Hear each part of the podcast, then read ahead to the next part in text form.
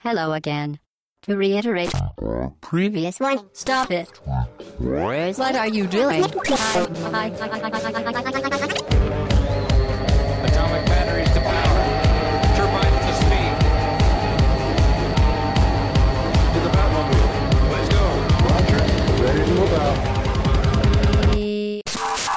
Bonjour à tous et bonjour à toutes, bienvenue pour ce 226e podcast, une thématique aujourd'hui, et qui dit thématique dit Extra Life Café qui nous accueille une fois de plus.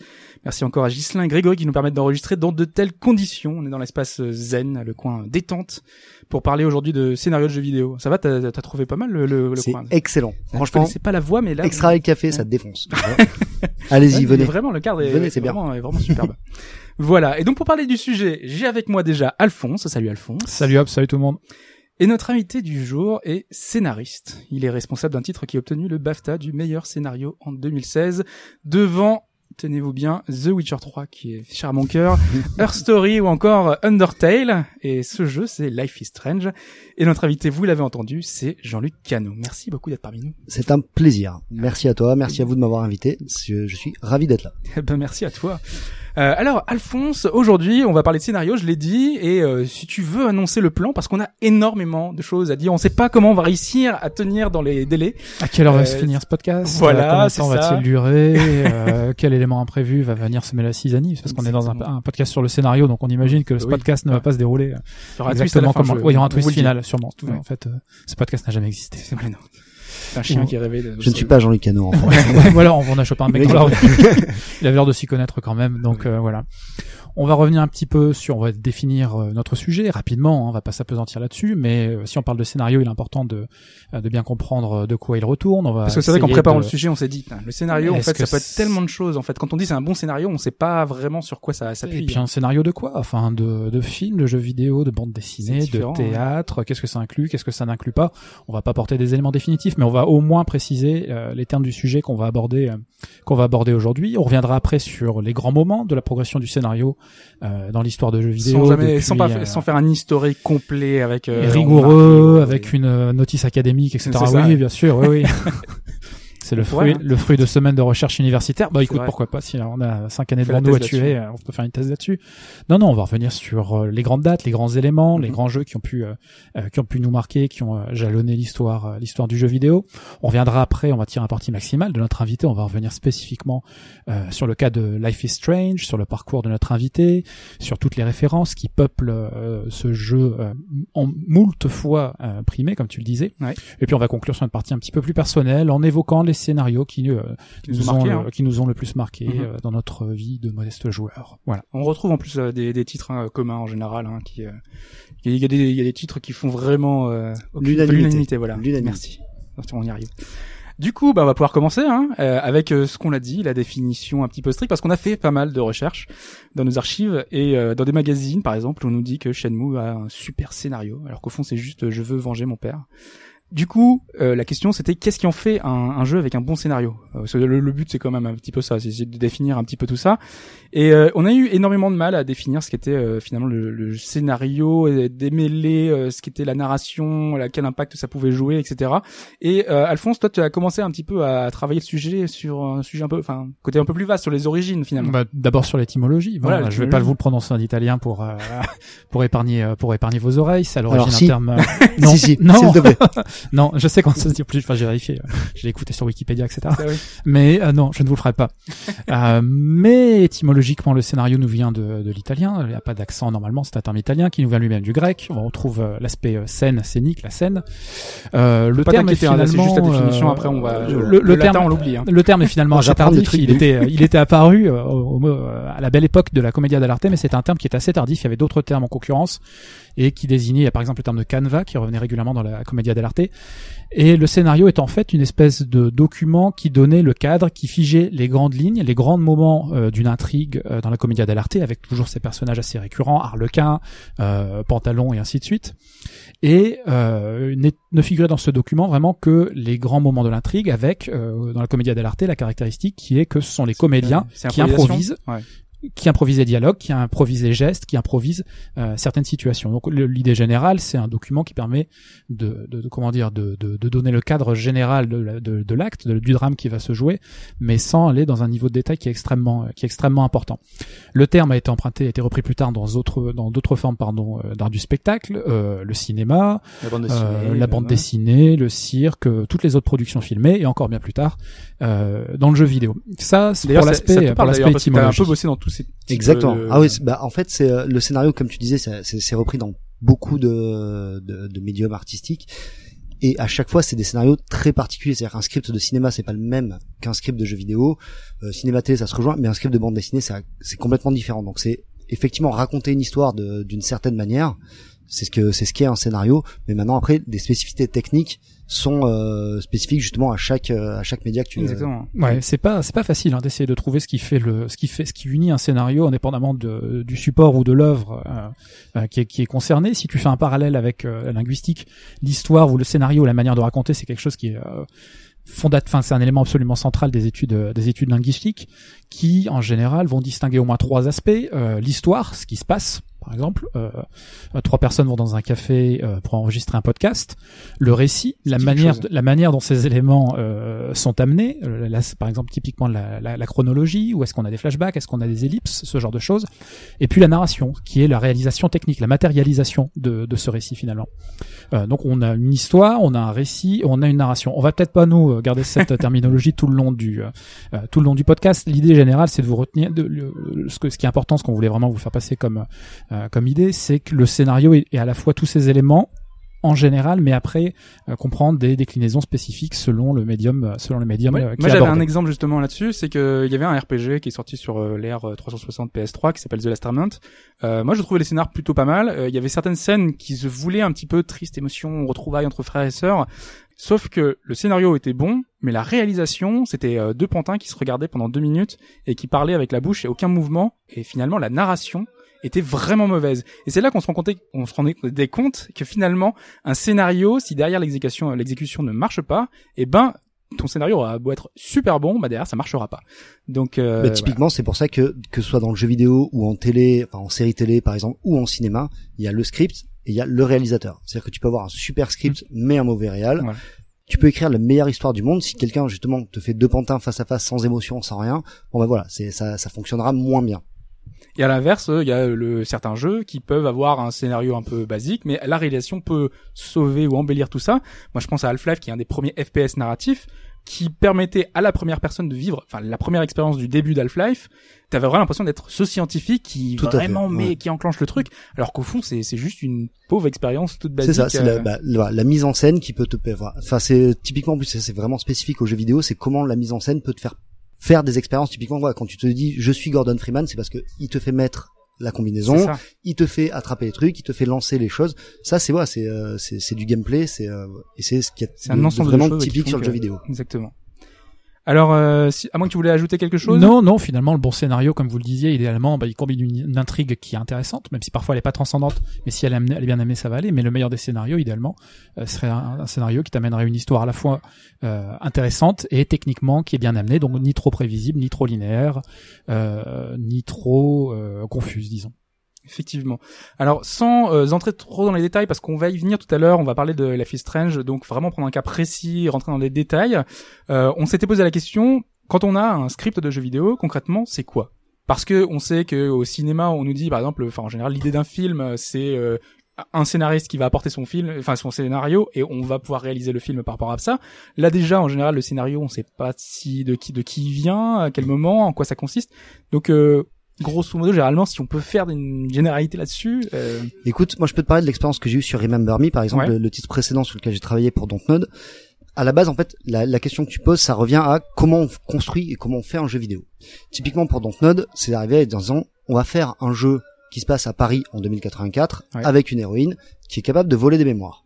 Et de temps en temps, elle est même capable de rentrer dans ta tête et de changer certains souvenirs, donc ça a changé ta ouais, effectivement. Donc on va partir de ce concept-là. Ok, super. On sait que c'est un truc de SF. On sait que c'est à Paris en 2084 avec une nana.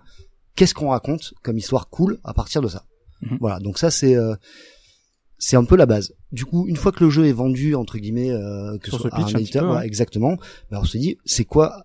En fait, la question que tu te poses, c'est qu'est-ce que va être ton jeu? Est-ce que ça va être un jeu avec narrative driven, c'est-à-dire avec une histoire forte que tu vas suivre, ou est-ce que l'histoire va être un prétexte à faire du gros gameplay, des grosses scènes de combat, du traversal, etc. Voilà, c'est euh, la question. Donc du coup, sur Remember Me, euh, le côté narrative driven, enfin histoire importante est venu un peu après, c'est-à-dire qu'on a un peu changé notre fusil d'épaule. En revanche, on a d'abord travaillé sur l'univers. C'était Alain Damasio qui avait amené cette idée euh, et ce concept-là. Il nous avait Qui est un écrivain, hein, qui est pour le coup, Qui un- il qui a grand pas eu d'expérience de jeu vidéo, mais Exactement. c'était sa première expérience de jeu et vidéo. qui est euh, un très un excellent écrivain et un excellent créateur d'univers. C'est-à-dire qu'il est vraiment arrivé avec un univers. En fait, on était sept scénaristes au tout début de, de, de Remember Me qui s'appelait Adrift à l'époque, et, on, et vraiment notre boulot de sept scénaristes, c'était de créer cet univers. On avait donc, voilà, c'est quoi Paris en 2084 Et justement, alors, cet univers, du coup, c'est un, c'est un gros script avec euh, plein d'informations, C'est pas, vraiment, pas d'abord euh, un script. En fait, sur, les, sur Remember Me, on est d'abord parti de l'univers. Ouais. C'est-à-dire, voilà, c'est quoi Paris en 2084 en sachant que tu peux voler des mémoires. Ouais. Et du coup, à partir de là, on a, on a fait donc euh, ce que je t'expliquais peut-être tout à l'heure. Oui, C'est mais faut pas dire.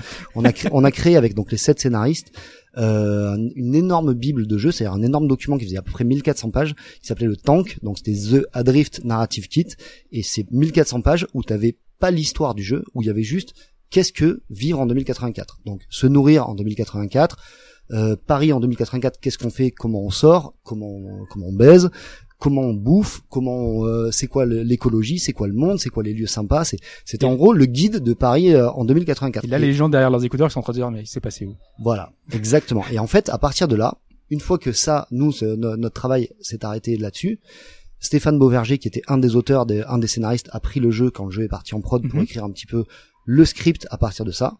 Et, euh, et du coup, le script est venu après.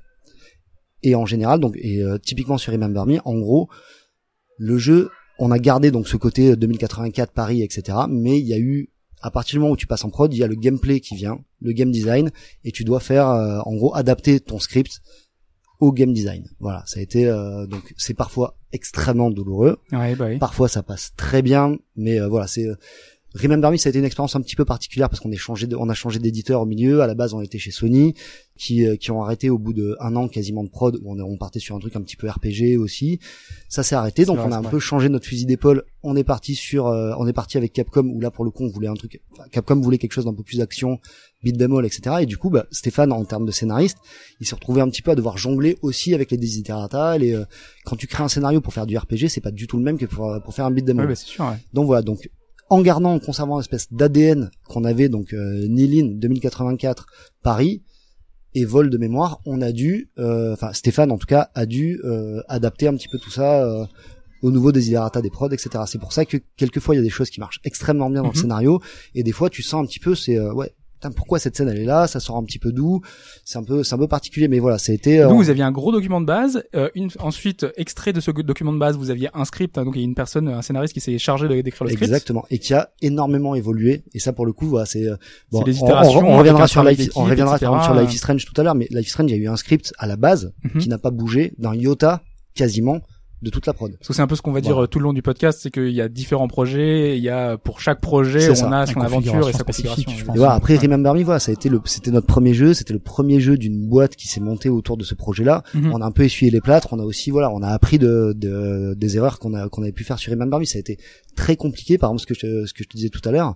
Donc, Alain Damasio a un peu mal vécu ce côté euh, univers et scénario euh, sacrifié sur l'hôtel du gameplay. imaginer quand même, Voilà. il, il a, il a écrit 1400, enfin, Non, vous avez c'est ça. écrit ensemble 1400 Donc voilà, pages. ça, il, a, il, final, a, il a euh, un petit peu vécu et Stéphane, il a fait un truc qui était plutôt rigolo, c'est que au tout début de la prod, il a pris, euh, il a écrit une, euh, sur un papier quelque chose, il a mis dans une enveloppe cachetée, il a donné à Alain, il a dit voilà, le jour où le jeu sort, tu verras ce qu'il y a, ce y a dans cette enveloppe, c'est ce qui va rester de nos 1400 pages.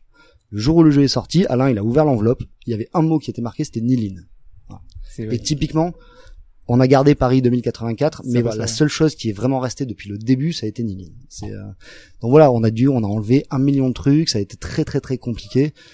Et voilà, c'est euh, c'est un des trucs euh, de qu'on avait fait sur Remember C'est l'histoire du jeu vidéo, C'est effectivement. C'est aussi l'histoire du jeu vidéo. voilà. Parce qu'on savait pas. En fait, le problème, c'est qu'on savait pas vraiment le jeu qu'on devait, qu'on voulait faire. ça se sent tellement quand tu euh, joues au jeu.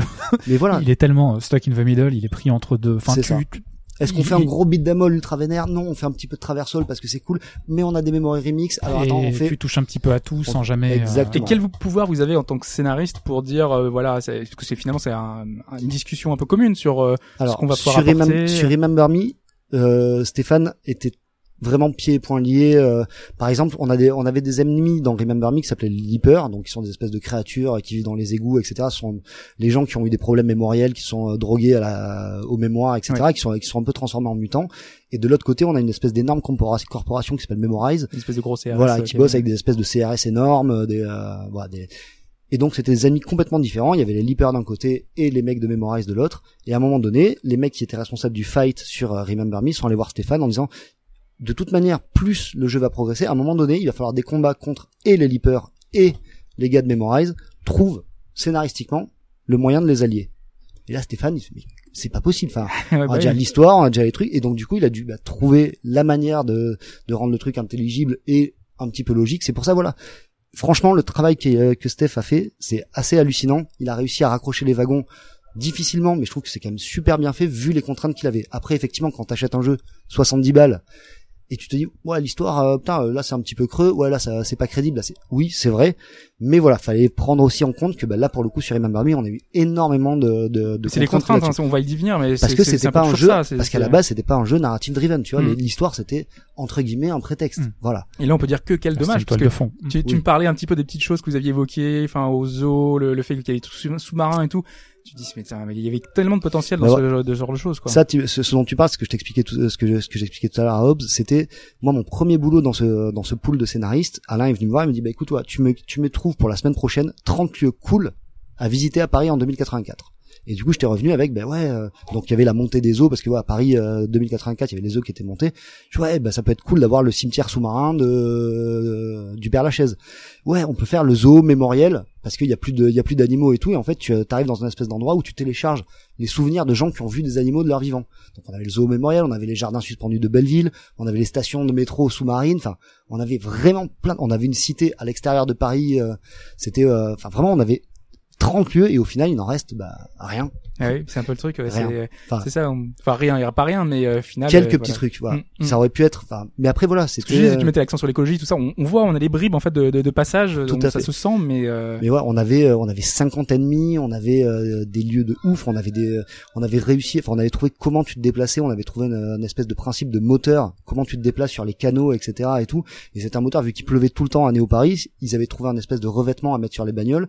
Et en fait, chaque goutte de pluie qui tombait, ça t'as une force, tu vois. Et cette force alimentait les batteries des bagnoles. Enfin voilà, on avait réfléchi à vraiment un million de trucs pour te dire dans le ça tout va être premier développé en vrai. ah, Pour, euh, pour dire dans le tout premier prototype sur euh, de Adrift à l'époque, on avait euh, Nilin qui pouvait se battre, qui pouvait sauter et s'accrocher, et qui avait un wakeboard. Et du coup, qui se baladait sur les canaux et qui lançait un espèce de grappin qui euh, s'accrochait aux bagnoles et qui faisait du wakeboard dans les canaux de Paris. Et ça, du coup, on a, on l'a killé. Enfin, voilà, on a, on a pensé à tout, quoi. Enfin, on avait pensé à beaucoup de trucs. Et au final, on a finalement Nilin qui se bat et qui fait des memory remix. À la base, tu vois, dans le tout premier scénar du jeu, on devait avoir quasiment un memory remix par niveau. Mhm. Et en plus, deux sorties à la fin. Ouais, D'ailleurs, c'était un des grands regrets, c'est de dire qu'il n'y en avait que 4 ou 5 au final et que. euh, Exactement. Typiquement, moi, je me j'ai un des gros regrets, par exemple, sur la dernière version, bah, sur, sur le Remember Me qu'on a, à un moment donné, dans l'épisode 2, je crois, on fait le memory remix de Olga, qui est Mhm. une chasseuse de primes, et on lui fait croire que Memorize a tué son mari, etc. Et on avait intégré dans l'épisode 7, Olga qui se rendait compte que Nelly lui avait menti, mhm. et cette scène-là, elle, elle a été killée. Ouais. Et donc, du coup, en fait, au final, l'histoire, elle est même pas résolue, tu vois. Ouais, ça. ouais. on se retrouve avec un perso qui tu sais pas ce qui lui arrive Enfin, en fait la règle une des règles du scénar c'est quand tu crées un personnage il faut l'introduire le développer et le sortir et Olga on l'a introduit on l'a moitié développé on l'a jamais sorti Et là, c'était et cette scène a été killée parce que contraintes de prod de contrainte de prod de prod de prod prod. on avait une énorme scène où elle revenait euh, elle tirait sur Nilin en mode ouais tu m'as menti et tout alors t'étais mon allié etc Nilin qui sautait sur son dropship enfin on avait vraiment une scène de ouf et vraiment on avait commencé enfin j'avais j'avais réalisé la mocap de ça j'avais commencé à faire les cinématiques du truc et non en fait le niveau trop Ouais, Parce que t'étais pas uniquement scénariste, t'étais aussi euh, réalisateur. en fait, voilà, j'ai j'ai euh, bossé sur, exactement. Je faisais partie de, de l'équipe narrative et, et après j'ai réalisé toute la motion capture. J'ai dirigé toute la motion capture du jeu et j'ai réalisé toutes les cinématiques du jeu. Parce que c'est important aussi cette, cette vision un peu quand le scénariste peut être à la fois euh, le réalisateur du jeu, euh, t'as plus de Alors, poids. j'étais sur pas sur réalisateur du jeu, Non, bien sûr, j'étais pas euh, réalisateur des cinématiques. oui. Le, le game director et le cinématique director, c'est vraiment deux choses Bien différentes. sûr, t'as aucun forcément dessus. Moi, j'avais, j'avais tu- pas de mots à dire mais sur le au moins, gameplay. tu sur peux le- avoir peut-être la vision que t'avais euh, derrière. Tu peux la reproduire. euh, Bah, moi, en tu fait, me parlais notamment de la scène avec la musique et tout. Tu vois, C'est ça. moi, je- bah, moi, je viens vraiment ouais, du cinéma, donc j'essaie d'amener une mise en scène. Et typiquement, enfin, c'est, c'est ce qui a aussi été un petit peu loué sur Remember Me. Je suis très, très fier de ça. C'est voilà, le côté un petit peu, c'est, c'est un peu un film malgré tout. Le jeu, quand tu le fais en speedrun, tu dois le faire en 7-8 heures. Il doit y avoir une heure, une heure et quart, une heure vingt de cinématique. Sans compter les sense and calls, Ouais. enfin les, les calls que tu reçois, on doit être à 1h40, tu vois, c'est euh, énorme. Et du coup, voilà, ça a été, euh, moi j'ai essayé d'amener cette patte un peu cinématographique avec les plans, les cadrages et, euh, et la mise en scène. Voilà, c'est et au final, je- pense que Remember Me, ouais, ça a été un entre deux entre un jeu vraiment très narrative driven et un jeu d'action. Et voilà, enfin, on a on a un peu souffert de, de ce côté euh, pas jusqu'au boutiste. Voilà. Oui. Effectivement. Alors, on avait dit qu'on rentrait pas trop dans le détail, mais on a plein dedans. Et en plus, c'est super intéressant. Donc, bon, on, a un exemple concret parce que vraiment, effectivement, on, l'a dit, euh, les cas sont toujours euh, un petit peu différents. On va justement prendre les, les cas de certains jeux qui n'ont pas nécessairement besoin d'un scénario, puisqu'il y a beaucoup d'expériences qui sont très différentes et qui, euh, bah, d'elles-mêmes, de par leur gameplay, se suffisent à elles-mêmes.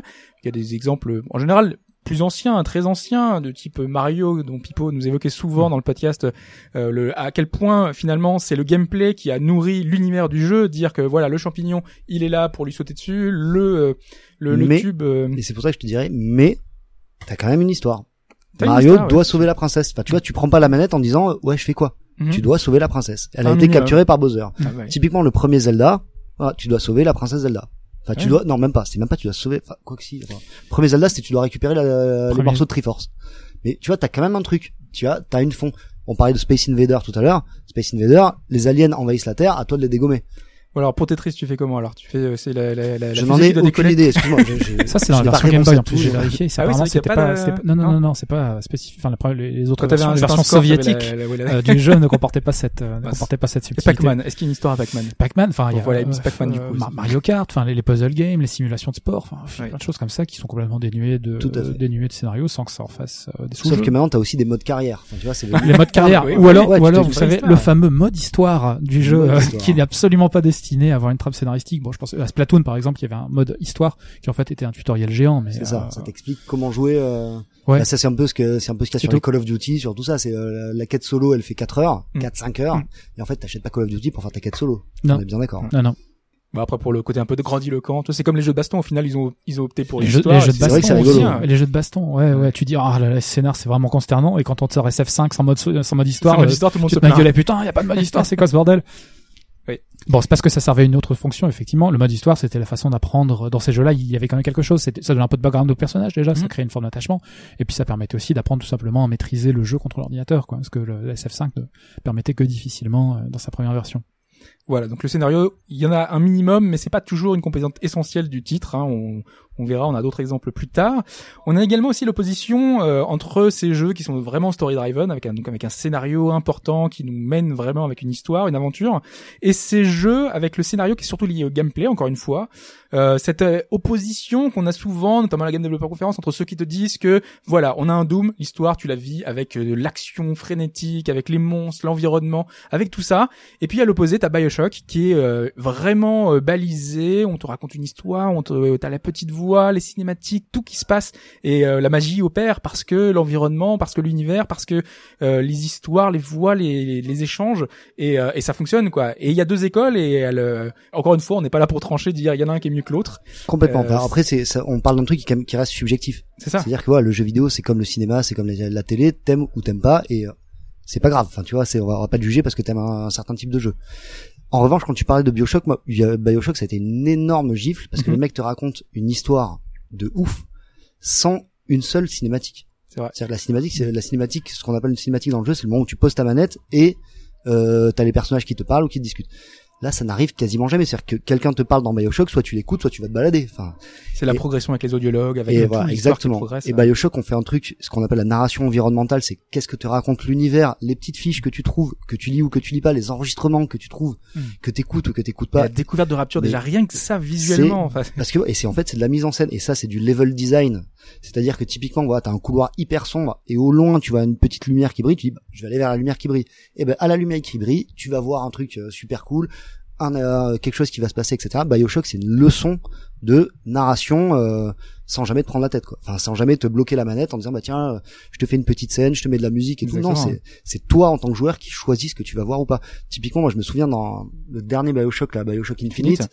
la scène où tu rentres dans une espèce de monde parallèle où t'entends Madonna qui chante, euh, Mm. je crois que c'est Like a Virgin. Tu non, c'était pas Like a Virgin, mais c'était une Oui, de oui. Madonna, mais Mm. c'était hallucinant. Tu dis, ok, et ça, c'est un truc que tu trouves un petit peu à moitié. T'es Mm. même- je crois que t'es même pas forcé oui, de c'est trouver dans un cet endroit. un petit peu Exactement. C'est euh, vers la fin. ouais, ouais. T'es même pas obligé de le faire. Mais par Mm. contre, tu le fais, c'est un, non, Bioshock, euh, euh, tu vois, on, on parlera de Gnome tout à l'heure. Gnome, c'est la narration environnementale pure. C'est-à-dire que c'est toi en plus qui te fait toi. Enfin, moi, Gnome, je suis euh, à genoux devant ce jeu. On l'aura noté, on l'aura noté effectivement. Euh, est-ce que tu voulais euh, rajouter quelque chose, euh, Alphonse? Ensuite, on avait quoi? On avait, euh, oui, est-ce qu'un bon scénario peut sauver un mauvais gameplay? J'avais marqué mauvais gameplay dans le plan et on m'a dit non, mais un mauvais gameplay, non, si c'est un mauvais gameplay, tu peux pas. Mauvais, c'est ga- foutu, bah, mauvais gameplay, c'est voilà, c'est quand tu prends ta manette et que vraiment tu t'emmerdes parce Ouais. que le perso il est chiant à diriger, parce que euh, tes boutons ils répondent à moitié bien. C'est quand même ultra rébarbatif. Maintenant, des jeux où t'as un gameplay moyen mais que t'as envie de savoir la fin, tu dis putain quand même, euh, Mm. hmm, c'est cool. Bah, en fait, typiquement, aujourd'hui on est en 2017, il y a un mois et demi, je me suis refait Silent Hill 1. Mhm. Honnêtement, tu prends cher. Hein, c'est euh, Ah, c'est un peu vieilli. Non mais voilà, c'est C'est pas c'est pas joli, c'est euh, machin, ton personnage tu tu deviens ouf quand tu le mais t'as quand même envie de continuer, t'as voilà, c'est euh, donc tu te dis oui, c'est pas un mauvais gameplay effectivement, mais C'est euh, comme euh, Warren Spector qui, euh, qui expliquait que, que sur euh, System Shock, il a rejoué à System Shock parce qu'ils sont en train de développer la suite. ouais, Et euh, donc euh, il disait euh, donc je suis en train d'y jouer là, mais euh, c'est vrai que c'est c'était rigide hein. Et euh, ils sont euh, ils sont les gens avec qui on bossait ils disent ouais non mais attends il est sorti à l'époque euh, c'est il y a il y a 20 ans quoi. Mm.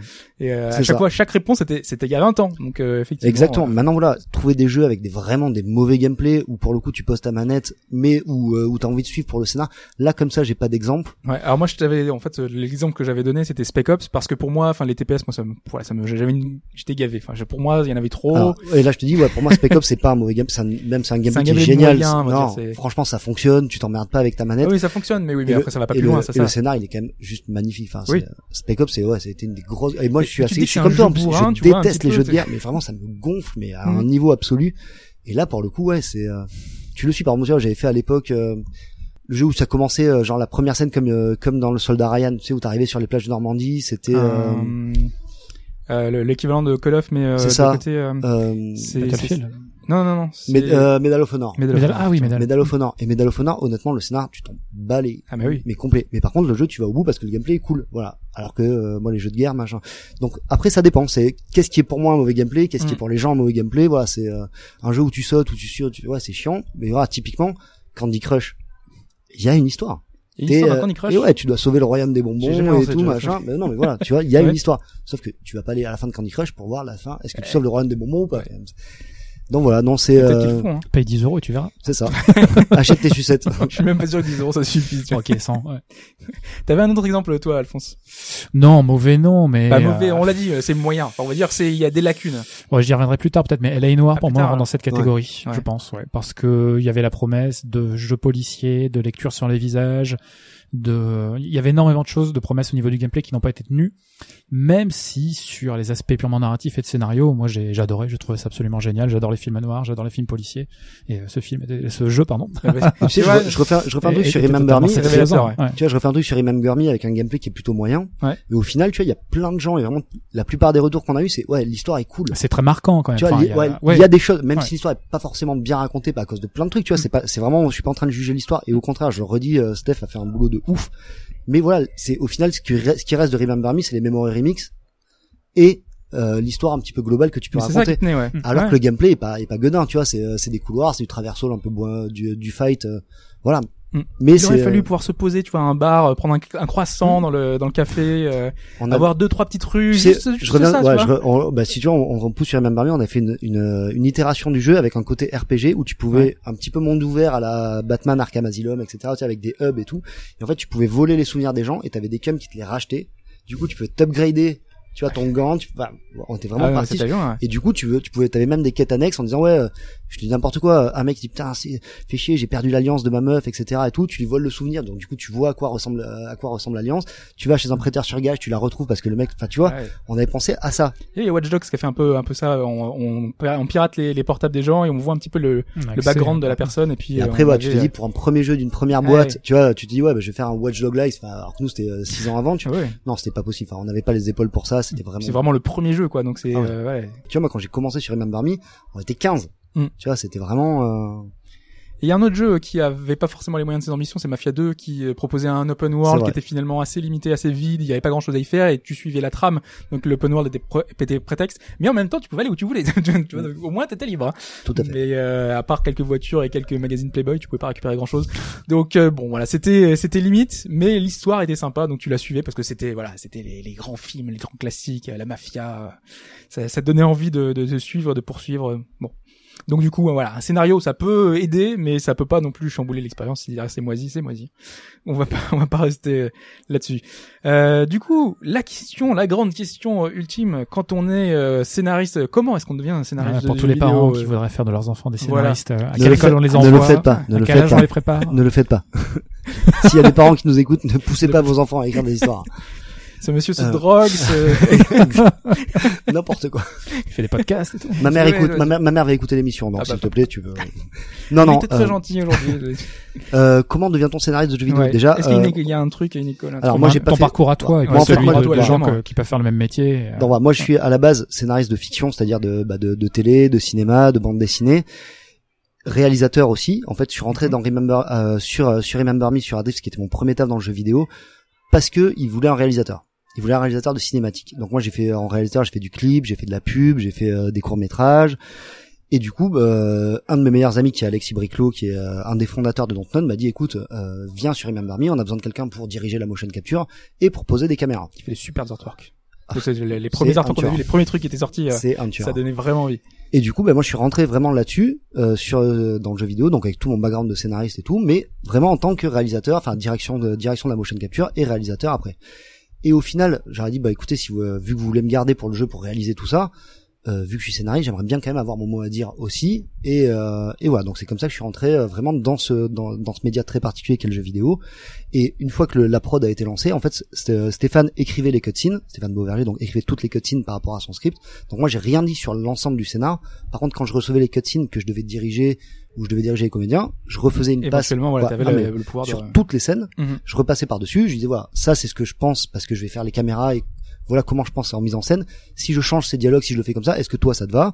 Il me disait oui ou il me disait non attends viens on retouche et tout. Et vraiment on a fait on a, on a fait ce boulot là. Parce que c'est pas c'est pas spécifique aux jeux vidéo euh, spécifiquement, mais euh, tu le, le- le fait que ce soit un travail un peu commun avec euh, tous les corps de métier, euh, quand t'es scénariste, tu vas avoir beaucoup euh, à bosser avec euh, différents euh, différentes personnes. Tout à fait. Euh, sur The Witcher 3 par exemple, on avait euh, Simon Bess- Besson qui est 3D artiste chez CD Projekt qui disait qu'il y avait des réunions tous les matins avec les artistes, les quest designers, les scénaristes, les producteurs pour essayer un petit peu de voir dans direction ils allaient aller et finalement se mettre d'accord avec tout le monde. Tout à fait. Bah en fait c'est euh, on bosse un petit peu comme ça aussi à Dontnod, c'est euh, ce qu'on appelle des scrums et en fait c'est euh, une réunion où tu as un petit peu tout le monde autour de table, ça dure euh, 5-10 minutes maximum et en fait on passe chacun son tour. Donc toi t'as fait quoi hier? Bah hier j'ai j'ai bossé là-dessus et tout, hein, ça avance bien. Est-ce que t'as un blocage? Non. À toi, donc moi bah tiens hier j'ai designé euh, tel perso et Mhm. tout. T'as un blocage Oui, j'ai besoin de savoir s'il est blond, brun, euh, c'est quoi son background, etc. En fait on fait tout un tour de table comme ça. S'il y a des blocages, on les euh, on les résout et tout machin. Et sinon on part là-dessus. Et après, il y a évidemment des réunions de prod quasiment toutes les semaines. Ouais. On joue au jeu, on regarde ce qui marche, ce qui marche pas. Tiens, cette scène-là, elle est un petit peu moisie. Tiens, là, il faut rajouter ça. Là, si on fait, est-ce qu'on peut faire un deuxième chemin, voilà. Mhm. Et tout ça, c'est sous le sous le chapeautage des producteurs. Ils disent non, on n'a pas le temps, euh, ça restera comme ça. Ou ok, on peut allouer tel mec pour nous faire un nouveau chemin. Enfin voilà, c'est euh, Effectivement. Alors euh, par contre, euh, en tant que scénariste, euh, généralement, en tout cas c'est le statut qu'on voit souvent, c'est que vous êtes freelance, c'est que vous intervenez sur des projets à la demande, Tout à fait. voilà, sur le. En fait, c'est euh, typiquement moi j'ai vraiment été scénariste, euh, vraiment scénariste scénariste sur Life is Strange. Et après c'était, ils m'ont proposé, ils m'ont dit ouais, soit tu, est-ce que tu veux rentrer dans la boîte euh, comme, employé, ouais. Ou euh, est-ce que tu veux garder ton statut freelance? Et moi, vu que j'ai quand même toujours continué à écrire de la série télé et toujours continué à écrire des films, des téléfilms derrière, je voulais pas rester vraiment, euh, je voulais pas m'affilier à une boîte. euh, voilà, c'est euh, Parce que ça arrive souvent, parce qu'on voit souvent sur les projets, notamment sur Kickstarter, où on nous dit par exemple Chris Avellone va rejoindre tel projet pour pouvoir apporter son expérience, écrire euh, des dialogues, euh, et on te dit voilà lui il a l'expérience, on va pouvoir apporter. Et à chaque fois on voit certains grands noms euh, intervenir pour bah voilà pour apporter une, Exactement. une quête, quelque chose en plus. Bah voilà, bah c'est un petit peu ce qui s'est passé. Enfin, en tout cas, voilà, sur, euh, on, on y reviendra parce qu'on parlera de Life tout à l'heure, mais voilà, c'est, euh, c'est, c'est exactement ce qui s'est passé. C'était, euh, ok, viens bosser. Enfin, est-ce que tu veux continuer à bosser en freelance ou en ou en employé Non, on reste, en- on reste freelance. C'est beaucoup plus pratique. En tout cas pour moi. Et du coup, voilà, donc après, c'est, euh, moi, je continue aujourd'hui, voilà, continuer à écrire un petit peu pour euh, pour tout plein de trucs. Et pour le jeu vidéo aussi? J'ai pas le droit de dire. Faut le redire, mais mais au moins vous saurez qu'il y a du jeu vidéo. Avec, Il y a du euh, jeu vidéo. voilà. Avec Dontnod, Avec, euh, j'ai pas le droit de dire. Oh là là. On n'a rien à redire. Euh, Est-ce que Alphonse, tu voulais rajouter quelque chose euh, par rapport à tout ça? Parce qu'on a évoqué un petit peu, on, on se disait est-ce qu'il y avait quelque chose de spécifique à un scénario de jeu Mais vidéo tu y l'a déjà partiellement, voilà. euh, partiellement répondu, ouais. Donc euh, Transition voilà, hein. habile pour notre deuxième moment, peut-être. On va en venir euh, euh, aux grandes lignes du euh, scénario à travers les âges. Exactement. Alors allons-y.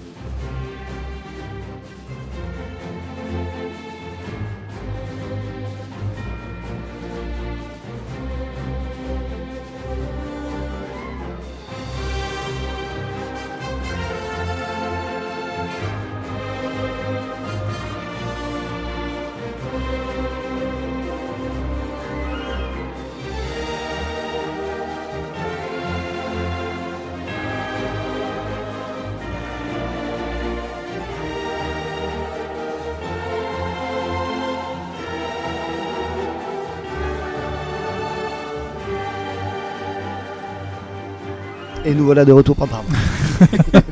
oui, effectivement, voilà. Et on va parler des, des scénarios, comme tu l'as dit, à travers les âges.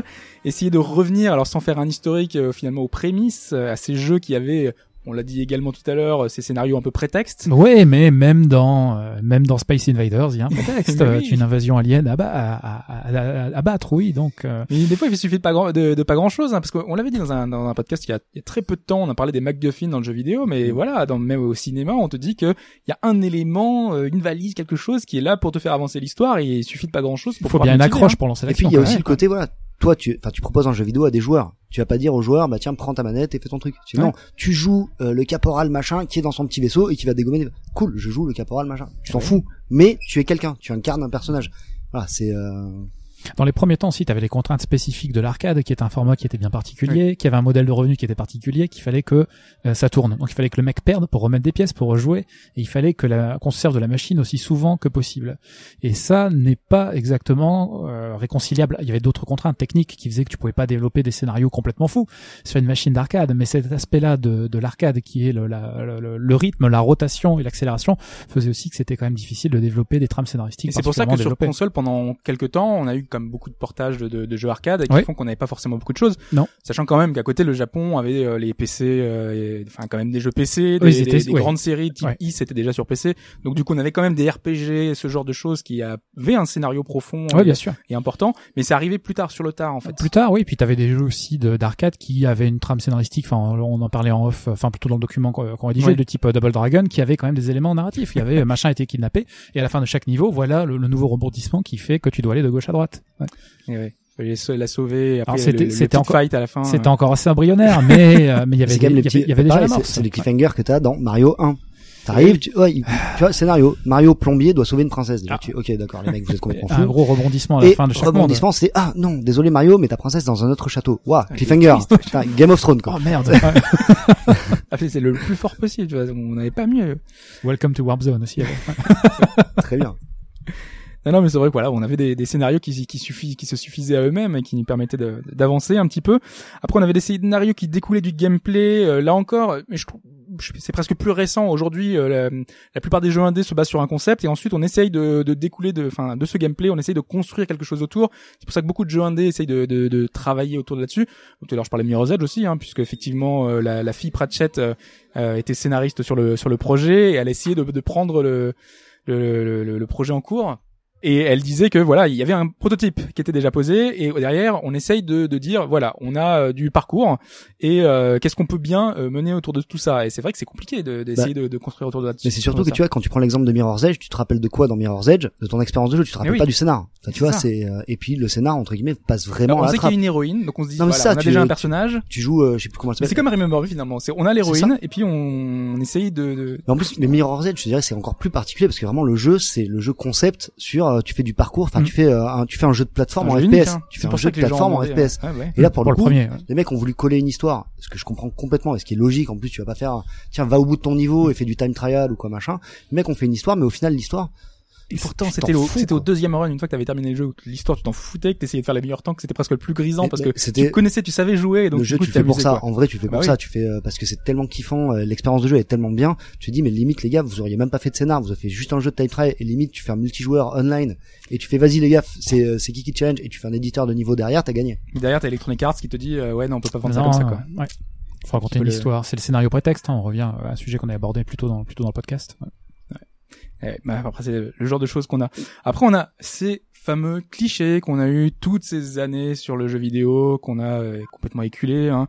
Euh, le, qui sont pas spécifiques d'ailleurs aux jeux vidéo. hein. Il y a Non. des motifs récurrents, le bien contre le mal, euh, je veux prendre ma revanche, euh, j'ai une, une injustice à venger. euh, mais le on a plus pas mal de choses, quand même, celui qui était tout le temps là, c'était l'amnésie. C'est le plus pratique pour le jeu vidéo. hein. ouais, ouais, bah parce que ça permet des twists, euh, parce que ça permet des Ouais, bah flashbacks, parce que ça permet euh, tellement de choses. Ouais. Alors après, moi, tu vois, moi, je partirais, je dirais pas que c'est des clichés. Je te dirais que c'est des thèmes. Et c'est des thèmes universels. Le bien contre le mal, Ça, prendre oui. sa revanche, te venger. le traitement qui peut euh, essayer de sauver le- la personne que t'aimes, etc. Voilà, c'est exactement. Ça, c'est des trucs que tu retrouves au cinéma aujourd'hui dans des films sublimissimes, le bien contre le mal. Tu vois, c'est le thème vraiment universel. Après, ce qui est cliché, c'est la manière dont tu le traites. C'est le personnage, c'est le méchant, un petit peu caricatural, etc.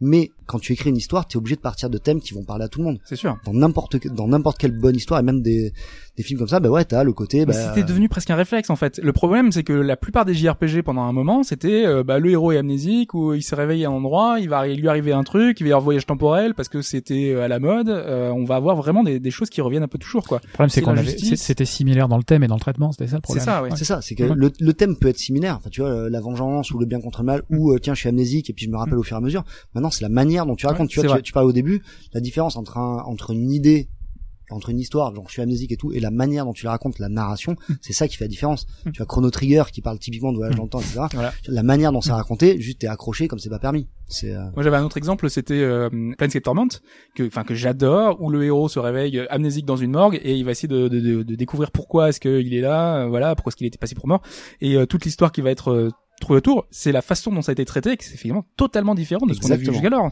c'est bah typiquement ouais, et, et ça c'est de la narration c'est de la réalisation aussi la DA enfin tu vois c'est euh, c'est le tout qui fait que c'est c'est pas juste un scénar en fait Mhm. c'est euh, c'est un tout Puis après, enfin, il faut quand même aussi un peu rendre grâce aux gens qui faisaient du jeu vidéo à cette époque où on se moquait un petit ça. peu de, de ces approches-là. Enfin, est-ce que tu pouvais faire beaucoup plus euh, C'est ce que je te disais quand on préparait le podcast. Le, le scén- très souvent, le scénario c'était l'écran titre. Quand tu laissais un petit peu de temps, euh, il était écrit. euh, quand tu Oui, laisses, oui. quand tu commences le premier Zelda au début, tu vois cette épée, tu vois la cette cascade, etc. Et après, on t'explique que euh, Ganon veut semer le chaos, que la princesse a été enlevée, qu'elle a euh, fragmenté la Triforce, euh, qu'elle l'a cachée dans des palais. À toi de les retrouver. Voilà.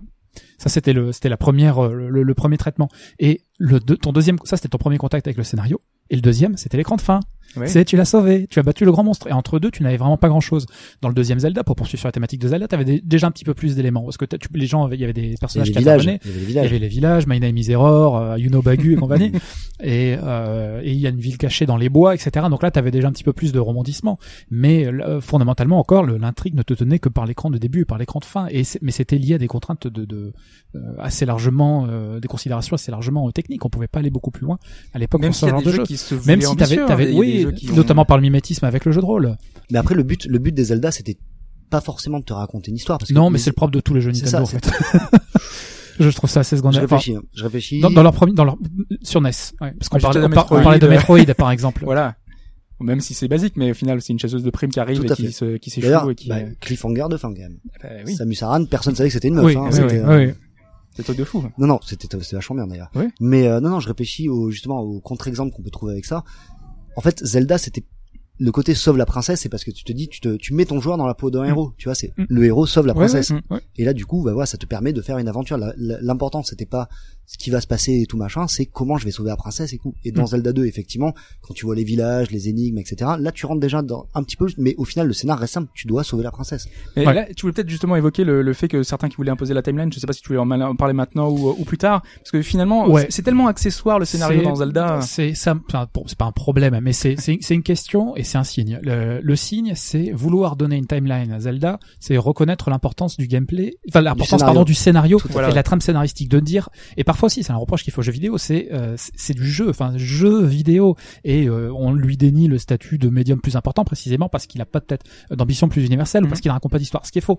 Et euh, je sais pas pourquoi, mais on a, euh, il y a eu cette tendance avec le bouquin qui a été publié en 2011. euh, Qui Tout à fait. avait une vraie timeline qui officielle. avait une timeline officielle, on Tout te dit, alors voilà.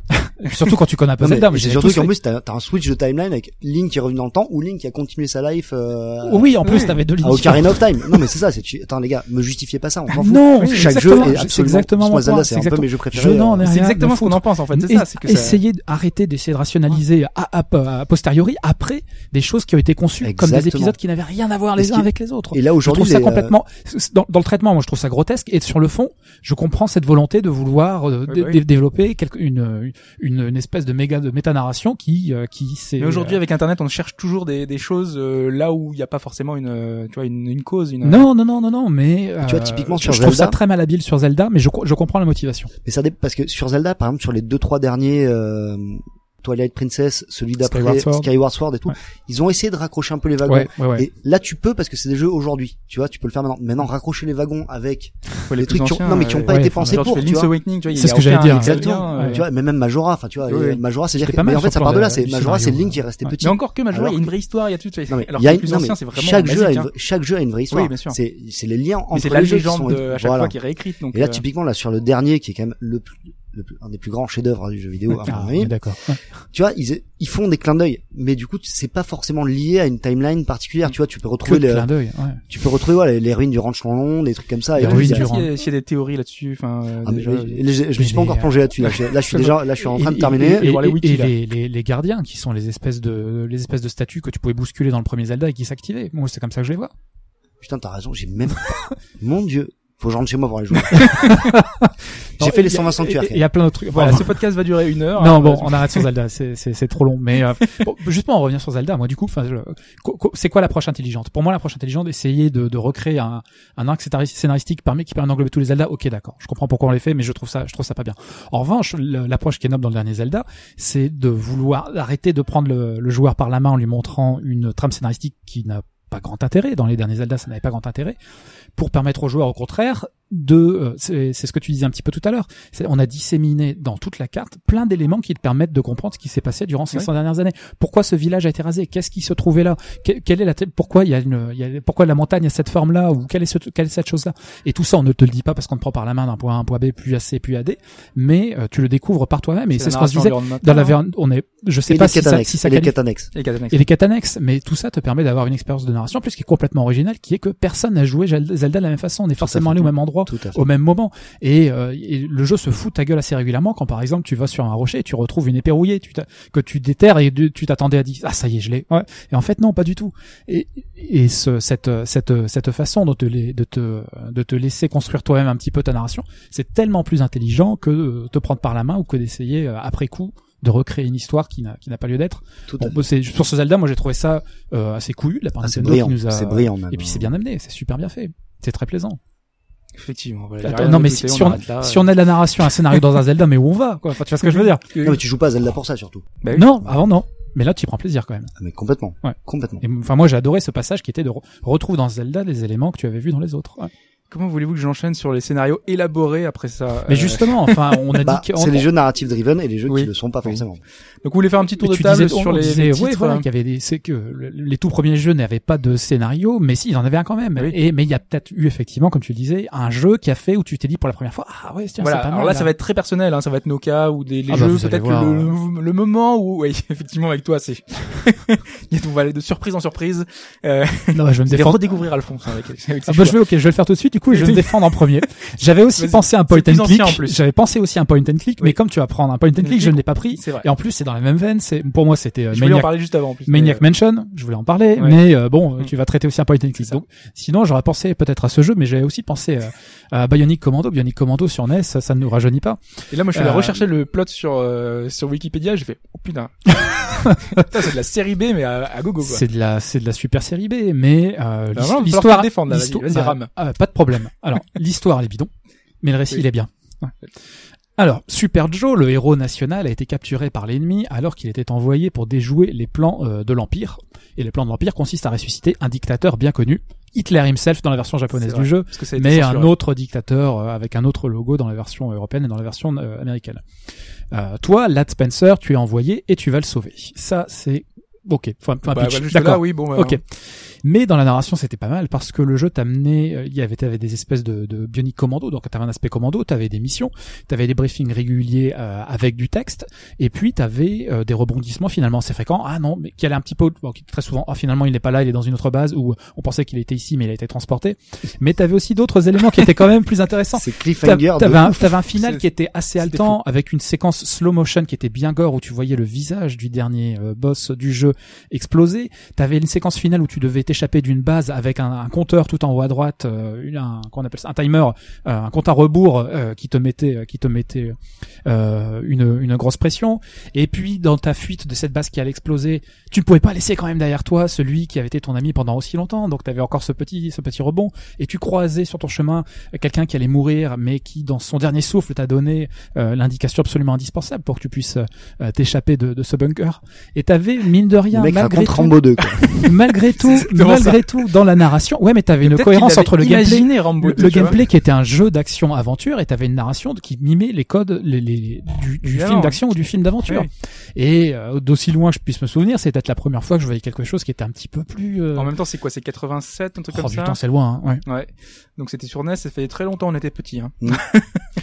si On était peut-être un petit. Ouais, il y Ouais. avait de l'anglais aussi, donc euh, peut-être qu'à Ouais. l'époque je comprenais pas tout. Non, mais je revérifiais quand même et je me suis dit est-ce que ça avait finalement si bien vieilli? Et je me suis dit ouais, finalement c'était peut-être pas si mal par rapport le remake en fait. par Euh, rapport par rapport à ce que c'est à ce qu'étaient les jeux d'action à l'époque ouais c'était finalement c'était finalement pas mal même si si tu n'avais pas pris euh, si tu n'avais pas pris le jeu euh, que tu vas développer moi j'aurais men- mentionné euh, euh, Maniac Mansion qui était euh, incroyablement riche Oui, effectivement. et innovant Alors moi j'ai j'ai pris un autre potent click euh, qui est venu après effectivement qui est venu trois ans après c'est en 1990 c'est Monkey Island. Alors pourquoi j'ai pris Monkey Island? Euh, Parce qu'au-delà du scénario finalement moi ce qui m'a intéressé c'est un des premiers jeux où je me suis rendu compte qu'il y avait un travail d'écriture où je me suis dit c'est des génies ces, ces gars-là avec les, les dialogues les échanges entre les personnages. Et euh, en quelque sorte Ron Gilbert pour moi c'était le premier scénariste de jeu que je connaissais vraiment de nom. Parce qu'il y avait le son nom sur la boîte il y avait le truc et quand il y avait un jeu qui sortait de Ron Gilbert je me disais bah, je veux l'acheter quoi. Parce que c'est vraiment euh, je, je savais qu'il y avait une qualité d'écriture un truc derrière qui, euh, qui fait que ça allait m'intéresser. Et donc c'est un point and click effectivement. C'est le genre qui faisait que l'aventure c'était avec un grand A à l'époque et, euh, et le jeu proposait quand même une histoire d'amour avec une femme forte quand même parce que c'est pour une des premières fois on avait la gouverneure qui était une, qui était une femme euh, et nous notre personnage était plutôt le le- l'idiot de service quoi. Il est Guybrush il a quand même il, il est pas très intelligent enfin il est pas très intelligent. Il, il passe quand même pour euh, quelqu'un d'un petit peu d'un petit peu bête euh, qui euh, qui est là sur cette île et essayer de trouver ce, ce grand trésor et devenir pirate déjà euh, gagner des duels d'insultes euh, essayer de il y a tellement plus de références au cinéma les les les, les films de KPDP avec ces échanges qu'on avait. Euh, on avait euh, trouvé un trésor. Pour moi c'était Indiana Jones. Il y avait tellement de références et de, choses qui faisaient écho à, tout ce que je pouvais voir dans ma jeunesse que pour moi c'est un des titres parfaits qui faisait que voilà. Je me, je me suis rendu compte à quel point c'était travaillé. Et en plus c'est pour ça d'ailleurs que j'ai choisi euh, Monkey Island et pas Monkey- Maniac Mansion c'est que le héros ne pouvait pas mourir. Et que et c'est Ron Gilbert qui expliquait à l'époque qu'ils avaient fait ce choix parce que il disait que c'est un jeu où ils voulaient qu'on profite du scénario, qu'on profite de l'aventure. Et c'était un des moyens de dire, euh, voilà, peu importe que tu fasses pas les, bons ou les mauvais choix, derrière, leur volonté, c'est que tu profites de l'aventure et que tu en profites le, mieux possible, quoi. Et que t'es pas à t'embêter avec tout ça. Et euh, du coup, moi, je suis un peu aussi allé fouiller, voir comment est-ce qu'ils ont travaillé ça, comment est-ce qu'ils ont vécu, euh, ils ont un peu travaillé euh, le, le scénario. Euh, derrière, donc, euh, ils étaient à trois pour travailler, ils étaient trois scénaristes. Donc, on avait euh, Ron Gilbert, on avait Tim Schafer et euh, Grossman. Et c'est qu'ils travaillaient pas de la même façon. En fait, ils se sont rendus compte que on avait euh, donc euh, Ron Gilbert qui lui aimait travailler l'univers. Je pense que ça va te faire euh, te rappeler quelque chose. Et euh, on avait euh, Tim Schafer et Grossman qui eux aimaient euh, faire les, les dialogues, les personnages, essayer de raconter quelque chose avec ça. Et que donc du coup, euh, eux, ils ont travaillé un petit peu euh, en même temps que le développement. Ils ont essayé de voilà, ils ont travaillé à la réalisation. Et lorsqu'ils programmaient le jeu, eh ben, ils essayaient d'improviser un petit peu les dialogues au fur et à mesure. Alors que lui, il avait vraiment travaillé le background, vraiment travaillé l'aventure. Et donc ils ont réussi à travailler comme ça ensemble en essayant de bosser un petit peu chacun dans leur coin en travaillant euh, et ça a donné bah, ce chef-d'œuvre qu'on connaît tous et que ouais, qui moi qui m'a marqué qui me marquera encore longtemps Monkey Island dont on attend le troisième épisode enfin le, le troisième la, la suite officielle de, de- dans, dans l'esprit des fans voilà Exactement. Croisons les les doigts. exactement euh, toi Jean-Luc tu voulais prendre un autre exemple? Ouais, moi, le- je me rappelle, enfin, là, j'ai, euh, en vous entendant parler de point, de point and click, ça m'a fait euh, repenser à un jeu qui m'avait vraiment marqué quand j'étais euh, quand j'étais gamin. C'était Gabriel Knight. ah bah oui, Ah oui. Gabriel Knight. Gabriel Knight, déjà pour le côté visuel, parce que je me rappelle de cette espèce de scène d'intro de ouf avec les loups-garous et tout.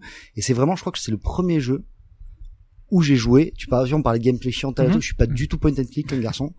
Et là, pour le coup, je jouais à ce jeu, mais juste pour savoir où est-ce que ça allait, et comment et pourquoi. Et vraiment, j'avais adoré Gabriel Toutes les Knight. énigmes sont un peu moins tordues que les Monkey Island où Tout tu à as des fait. trucs un peu loufoques Ah tu mets euh, Mais voilà, moi, moi Gabriel Knight, ça avait bien marqué. Mais sinon, le jeu dont je voulais parler vraiment à l'origine, où là, pour le coup, j'ai pris une vraie claque en disant, ok, c'est ça, un scénar de jeu vidéo, et c'est un scénar qui est vraiment écrit pour du jeu vidéo. Ouais. C'était Silent Hill 2.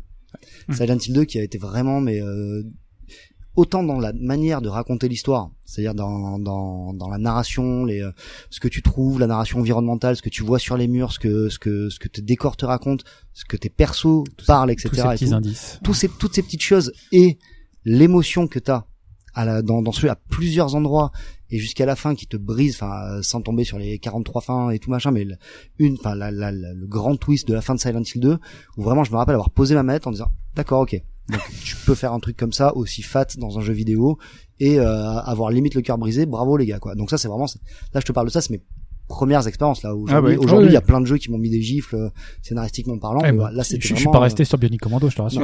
ah bon euh, sûr. Ouais, il y avait un twist final, j'ai oublié de le mentionner. À la fin, en fait, tu entendais un bruit de clavier ou de machine à écrire et il disait J'aimerais que les gens se souviennent de mon histoire. Et c'est signé euh, Joe 2010. Tu sais, tout ça n'était finalement en histoire 2010. racontée. Ouais, j'ai- T'as vu le twist Wow. euh, scénaristique là quand même? Je suis scotché. Non mais c'est- voilà, c'était voilà, Silent Hill 2, ça m'a mis une bonne. Mais l'exemple que tu prenais, c'est aussi, euh, je pense que pour beaucoup de gens, euh, la, la, la période, l'arrivée de la PlayStation et la Saturn, euh, c'était euh, l'apport du CD, etc. Donc ça permettait un petit peu de, de voir le jeu vidéo un petit peu différemment, l'apport des voix. Enfin, je pense qu'on va y revenir après. euh, Il y a une petite partie sur ça. euh, c'était quand même euh, assez euh, assez important. Bon, pour y venir tout de suite, hein, c'est les cinématiques finalement. C'est euh, Première cinématique, Voilà. l'apparition de, de, de supports de stockage plus importants, c'est des ROM typiquement. Euh, le développement des cinématiques, les voix aussi, les voix ça a Mm. quand même joué énormément dans le dans la création de l'ambiance. Enfin, euh, la première voix, la première bonne voix, c'est où? C'est quand pour toi? Navi. hey, listen. Listen. euh, je sais pas. Hein, euh, je suis en train d'essayer de rappeler euh, qu'est-ce qu'il y avait comme titre. Moi, j'étais Mm. Saturn, donc déjà il y avait des moins de voix déjà.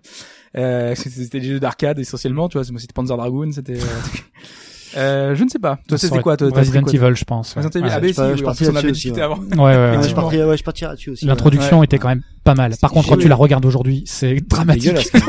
tu as un gros plan sur une mâchoire de chien, une, explosion de sang. le jeu des acteurs, Mais même, c'est incroyable. Le doublage est pour, enfin c'est pourri. Le, enfin, Ouais. la synchronisation, tout c'est. Si Resident Evil avec la voix grave, si ça, ça restait quand même. Ça, c'est ça, c'est, ça, c'est classe. Mais c'était à l'époque, c'était c'était fantastique. Quoi. Et puis, enfin, le- c'était un, vraiment un jeu où, enfin, il- c'était très difficile. Bon, il y avait eu euh, Alone in the Dark déjà par le passé, mais Mm. c'était très difficile de, pouvoir développer. en plus à, développer un scénario. On est là, c'est la maison hantée, c'est le, le truc où on peut te surprendre à tout, à tout moment. euh, T'as, euh, on est dans une ambiance particulière. En plus, c'était t'es demandeur, donc euh, on, tu te mets toi-même en condition. Puis plein de trouvailles de narration qu'on connaît déjà, masquer les temps de chargement par les portes qui s'ouvrent Eh oui. euh, de façon interminable, etc. Bon, c'était c'était quand même quelque chose. Ouais. Complètement. Mais ça allait de pair ouais, avec la technologie. Hein, quand, quand on a nous, des nouveautés, on peut t'apporter quelque chose. Et là, en l'occurrence, euh, le CD et tout ça, la, la, la, la puissance technologique, la 3D, euh, alors que c'est pourtant très très mal vieilli, mais à l'époque ça fonctionnait du tonnerre. Quoi. Bah, c'est surtout que ça permettait aussi de faire un parallèle entre jeux vidéo et cinéma. Mm. Qu'est-ce que c'est qui raconte une histoire aujourd'hui? Bon, euh, on oublie la série télé et tout qui est très très bien, c'est pas ça, mais c'est quoi le média le plus noble entre guillemets pour raconter l'histoire? C'est le cinéma. Tout le monde dit ouais, je vais faire du cinéma et tout. Le fait de pouvoir faire des cinématiques dans le jeu vidéo, du coup, tu peux refaire des plans de cinéma, tu prenais des angles de caméra qui faisaient cinéma, et du coup, tu racontais une histoire qui faisait cinéma. Donc du coup, t'avais le, aussi ce côté un petit peu cliché, tu vois, on en parlait tout à l'heure. Tiens, je reprends un peu les poncifs du cinéma, je reprends les... euh, typiquement, quand tu regardes les, euh, les Metal Gear Solid, les, les premiers qui sont exceptionnels, mais t'as quand même vachement de clins d'œil Oui. du coup au cinéma enfin tu vois euh, Kojima s'est Oui, jamais caché temps, hein. exactement Ouais, de faire mais tu vois voilà ça a été je fais des clins d'œil au cinéma et maintenant aujourd'hui et c'est ça qui est absolument ouais. ce qui, voilà, ce qui est fabuleux, c'est qu'aujourd'hui, tu as le jeu vidéo qui limite est en train de prendre, enfin, prend son indépendance en disant, ouais, nous, on raconte notre, nos, nos histoires spécialement pour le jeu vidéo de notre manière. On fait plus des histoires de, de cinéma adaptées pour notre média de jeu vidéo. C'est non, nous, on raconte temps, le truc, quoi. À l'époque, c'était quand même presque à l'excès. Enfin, tu prenais l'exemple de Metal Gear, mais euh, pour beaucoup de gens, c'était euh, je pose ma manette pendant 20 Ouais. minutes et je regarde la cinématique. Hein, donc, Tout à fait. Et, et même c'était c'était la version Twin Snakes euh, sur euh, sur 60 c'était 64 sur sur, sur GameCube euh, qui était la, la version remake. Ils avaient rajouté des scènes et genre t'avais euh, Snake euh, ou je sais plus quel personnage qui sautait sur euh, sur un boulet en l'air. Enfin, ils avaient rajouté tellement de choses qui étaient encore plus n'importe quoi Complètement. que tu te disais euh, Mais voilà, à, à quel que- point on peut aller quoi. Et du coup, bah, c'est ça, ça, c'est euh, le le scénar de jeu vidéo est d'abord devenu, ouais, on fait un Indiana Jones like ou on fait un euh, Halloween like ou un film d'horreur like et tout machin. Et, euh, et ce qui se passe aujourd'hui, c'est que bah non, voilà, c'est aujourd'hui maintenant, c'est on fait des jeux vidéo, on raconte notre histoire et notre scénario adapté vraiment au médium. Et le cinéma maintenant vient lorgner du côté du jeu vidéo. mais la cinématographique, euh, cinématographique, euh, enfin cinématographique, bref, Euh, Cinématique. les cinématiques, voilà, euh, elles étaient, euh, enfin pour moi à l'époque, c'était, euh, ouais, même dans un jeu de baston, je me disais j'ai envie de finir le jeu de baston parce que j'ai envie de voir la cinématique. C'était la récompense ultime quoi. Exact. bah, même dans les jeux 8 bits, tu savais que quand tu faisais ton jeu 8 bits, t'avais ta petite Oui, forme t'as la- pixel, ouais, hyper effectivement. T'allais cool. avoir un bel écran de fin. Exactement. Ouais, ouais. T'allais avoir un bel écran. Mais là, c'est allé encore plus loin parce qu'on disait, attention, Ça allait c'est plus loin. la cycone graphique, ça utilise, euh, tu vois. C'était aussi utilisé pour faire du teasing. Enfin, l'intro de Final Fantasy VII, moi, elle me rend toujours. Je trouvais ça, elle est magnifique, c'est superbe, c'est et même les superbe. petits moments La où- fille aux fleurs, enfin le truc, l'ombre, le recul, etc. La possibilité de voir la ville, le train qui arrive. C'était assez bluffant. Alors, on Ouais. a une intervention dans le public, euh, pour les questions et pour euh, les remarques, tout ça, on y viendra à la fin dans le supplément. Comme ça, nous, on, là, on enregistre souci, vraiment le, podcast de cette façon. Et puis après, à la fin, toutes les notes, tu les notes, tu, les- tu les mets sur un petit, euh, petit calepin. Et puis, on, on reviendra sur tout ça. tu, tu disais tout à l'heure que le que Voilà. le, Merci. Que le, que, le, euh, que la cinématique était le était ce qui te, te, te poursuive, ce qui te donnait euh, Ouais. la motivation pour aller à la fin aussi. Et c'était aussi là pour le teasing. Vous vous souvenez de là aussi toujours dans Final Fantasy le 8, l'introduction du 8 Mhm. avec le duel à l'épée entre Squall et Cypher, Oui. qui était aussi utilisé dans la publicité qui passait à la télé en France pour vendre le jeu. Ah bah, le Transmedia, là, on y allait, euh, c'était... C'était une nouvelle, enfin c'était Mm. quelque chose d'assez nouveau quand même aussi encore à l'époque. Et moi ça m'avait marqué, mais enfin pareil j'étais en transe quoi. C'était c'était assez, c'était un, tu, tu changeais vraiment d'air effectivement. Tu rentrais dans, tu rentrais dans le cinéma. Ouais. Ouais. Il y en a qui veulent encore aller plus loin, notamment David Cage, qui veut vraiment faire du cinéma en lui-même, euh, euh, en essayant de proposer une aventure narrative qui soit euh, euh, vraiment calquée sur ce que quelqu'un au cinéma aurait pu faire. Quoi. Finalement, c'est une, une mini, mini séance avec les particularités du jeu vidéo qui sont l'interaction, les choix multiples, les fins multiples. Euh, voilà, le, le, le, what if. Si, si c'était passé ça, qu'est-ce que j'aurais fait? Euh, Interactivité, puis le caractère aussi personnel de l'expérience dans le jeu vidéo. Moi c'est ce qui me marque Ouais. le plus. Il y a peu, il y a, il y a, il y a- Bon, on a fait beaucoup de podcasts où on chroniquait les mêmes jeux. On avait très régulièrement des ressentis qui étaient vraiment différents sur des aspects vraiment narratifs, quoi. Donc euh, ça, c'est une, c'est une, c'est une richesse qui est euh, l'interactivité, la, la liberté dont tu peux disposer dans, dans ta progression dans le jeu vidéo, le distingue à mon sens du cinéma qui est beaucoup plus linéaire et où les gens euh, ont un peu plus la même expérience au même moment, disons. Après, ils peuvent la ressentir différemment, mais euh, t'as as cette euh, cette liberté en plus dans le jeu vidéo, disons. Et ce qui est intéressant aussi, c'est que bah, certains euh, s'inspirent du jeu vidéo, mais arrivent à en faire. euh, Enfin, c'est un exemple qu'on prend souvent et qui est forcément voilà utilisé, réutilisé, dont on ne peut pas échapper. Euh, Rockstar, qui est spécialiste finalement aujourd'hui de Bah c'est euh, du, du- du côté cinématographique de l'expérience, quoi. Bah, c'est une- c'est une démarche avouée des deux des deux fondateurs, les frères les frères Hauser effectivement, euh, qui sont fans assumés de films noirs, de films policiers, de western spaghetti, de films de mafia, et tout ça nous a donné tous les jeux Rockstar que, que vous connaissez, sachant que Dan Hauser sans singer et cinéma, pro- hein, et pas, le but. Hein, Moi, j'aurais, pas forcément cité Rockstar, tu vois. Moi, j'aurais pu citer Naughty Dog. Naughty Dog. Naughty Dog. Ouais, c'est vrai, c'est vrai. Parce que Naughty Dog, euh, et, c'est- euh, qui font des jeux monumentaux Mhm. et qui a, et qui allient un super scénar. Alors après, tu peux dire, ouais, c'est cliché, machin, etc. Mais je trouve que, en plus, sur le dernier Uncharted, qui est quand même un chef-d'œuvre. Là, on sera moins d'accord, mais. Mais, euh, non, non, mais tu vois, qui pour moi allie vraiment le gameplay, genre vraiment euh, jeu d'action où tu sautes, Mhm. tu tires partout, etc. Et des vraies finesses de, de dialogue, d'intelligence et de, de sensibilité. Il y a deux, trois scènes vraiment dans le dernier qui m'ont marqué, que j'ai Mhm. trouvé mais grandiose. Et typiquement quand tu regardes The Last of Us, mais euh, pardon quoi, Enfin, les mecs ont, Oui. ont tout compris quoi. la relation entre les personnages qui et ça fonctionne. qui- Et là, je, pour, ouais. pour moi, ouais, aujourd'hui, même si je suis ultra fan des jeux Rockstar, qui c'est qui, a, qui manie le mieux les euh, gros jeux, enfin jeux d'action et scénar intelligent? Je pense, enfin moi en tout cas, ce qui me touche plus, c'est les jeux. euh, d'un point de vue purement gameplay, on va dire que c'est, ouais, quoique euh, enfin, Rockstar ça brille pas non plus, ça reste du TPS euh, qui est pas si fou non plus, mais Mm. euh, euh, je trouve que voilà, on n'est pas non plus dans la dans la finesse euh, ultime, tu vois, on est dans des, répétitions de schémas euh, qui reviennent constamment avec les mêmes mécaniques qui sont va chercher l'échelle, va chercher la plateforme, qui sont des, tu vois, c'est des répétitions de mécaniques. mais ça, qui sont là, tu, malheureusement, mais là, tu vois, on parle de gameplay, on parle pas oui, d'histoire. bien sûr, on parle pas de scénario. Voilà, oui. on parle pas de D'un point de scénario. vue purement scénario, c'est vrai. Et typiquement, vrai. tu vois, dans un open world, tu peux pas, tu vois, et c'est, euh, c'est, c'est pas ce que je reproche, c'est pas du tout un reproche, mais c'est un jeu qui est en open world, par exemple le dernier, le GTA 5, où le scénar est extrêmement bien, les persos sont grandioses, tu te, moi je me suis, franchement, je me rappelle éclater de rire Mhm. en, en regardant le truc, sauf que tu peux passer entre deux missions de la quête principale, des heures, voire des jours, voire des semaines, à glandouiller, à faire euh, plein de missions annexes, à aller jouer au golf, à aller euh, dater une stripteaseuse, etc. Et tu reviens, et du coup, la scène a pas forcément la même émotion que par exemple Mm. typiquement dans un dans un Last of Us où tu joues en linéaire Mais c'est pas le même type d'expérience. c'est euh, pas le même type de jeu Mm. exactement mais je trouve que pour des jeux open world même scénaristiquement, tu vois, euh, enfin, je, pense à The Last of Us où tu te, tu te dis parfois, est-ce que pourquoi est-ce que euh, on pourrait pas ouvrir un peu plus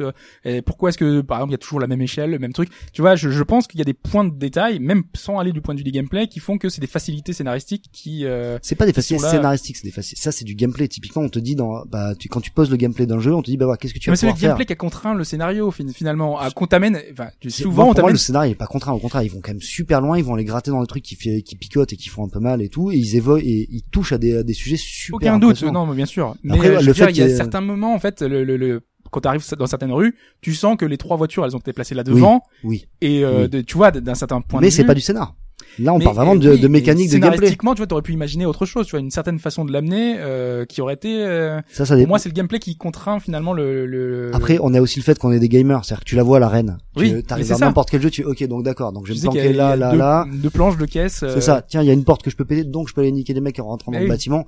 Mais c'est pas, en fait, en tout cas, Pour moi, ça me sort de l'expérience, tu vois. Ça Ah bah, me- moi, pour moi, me ça que, ah, putain.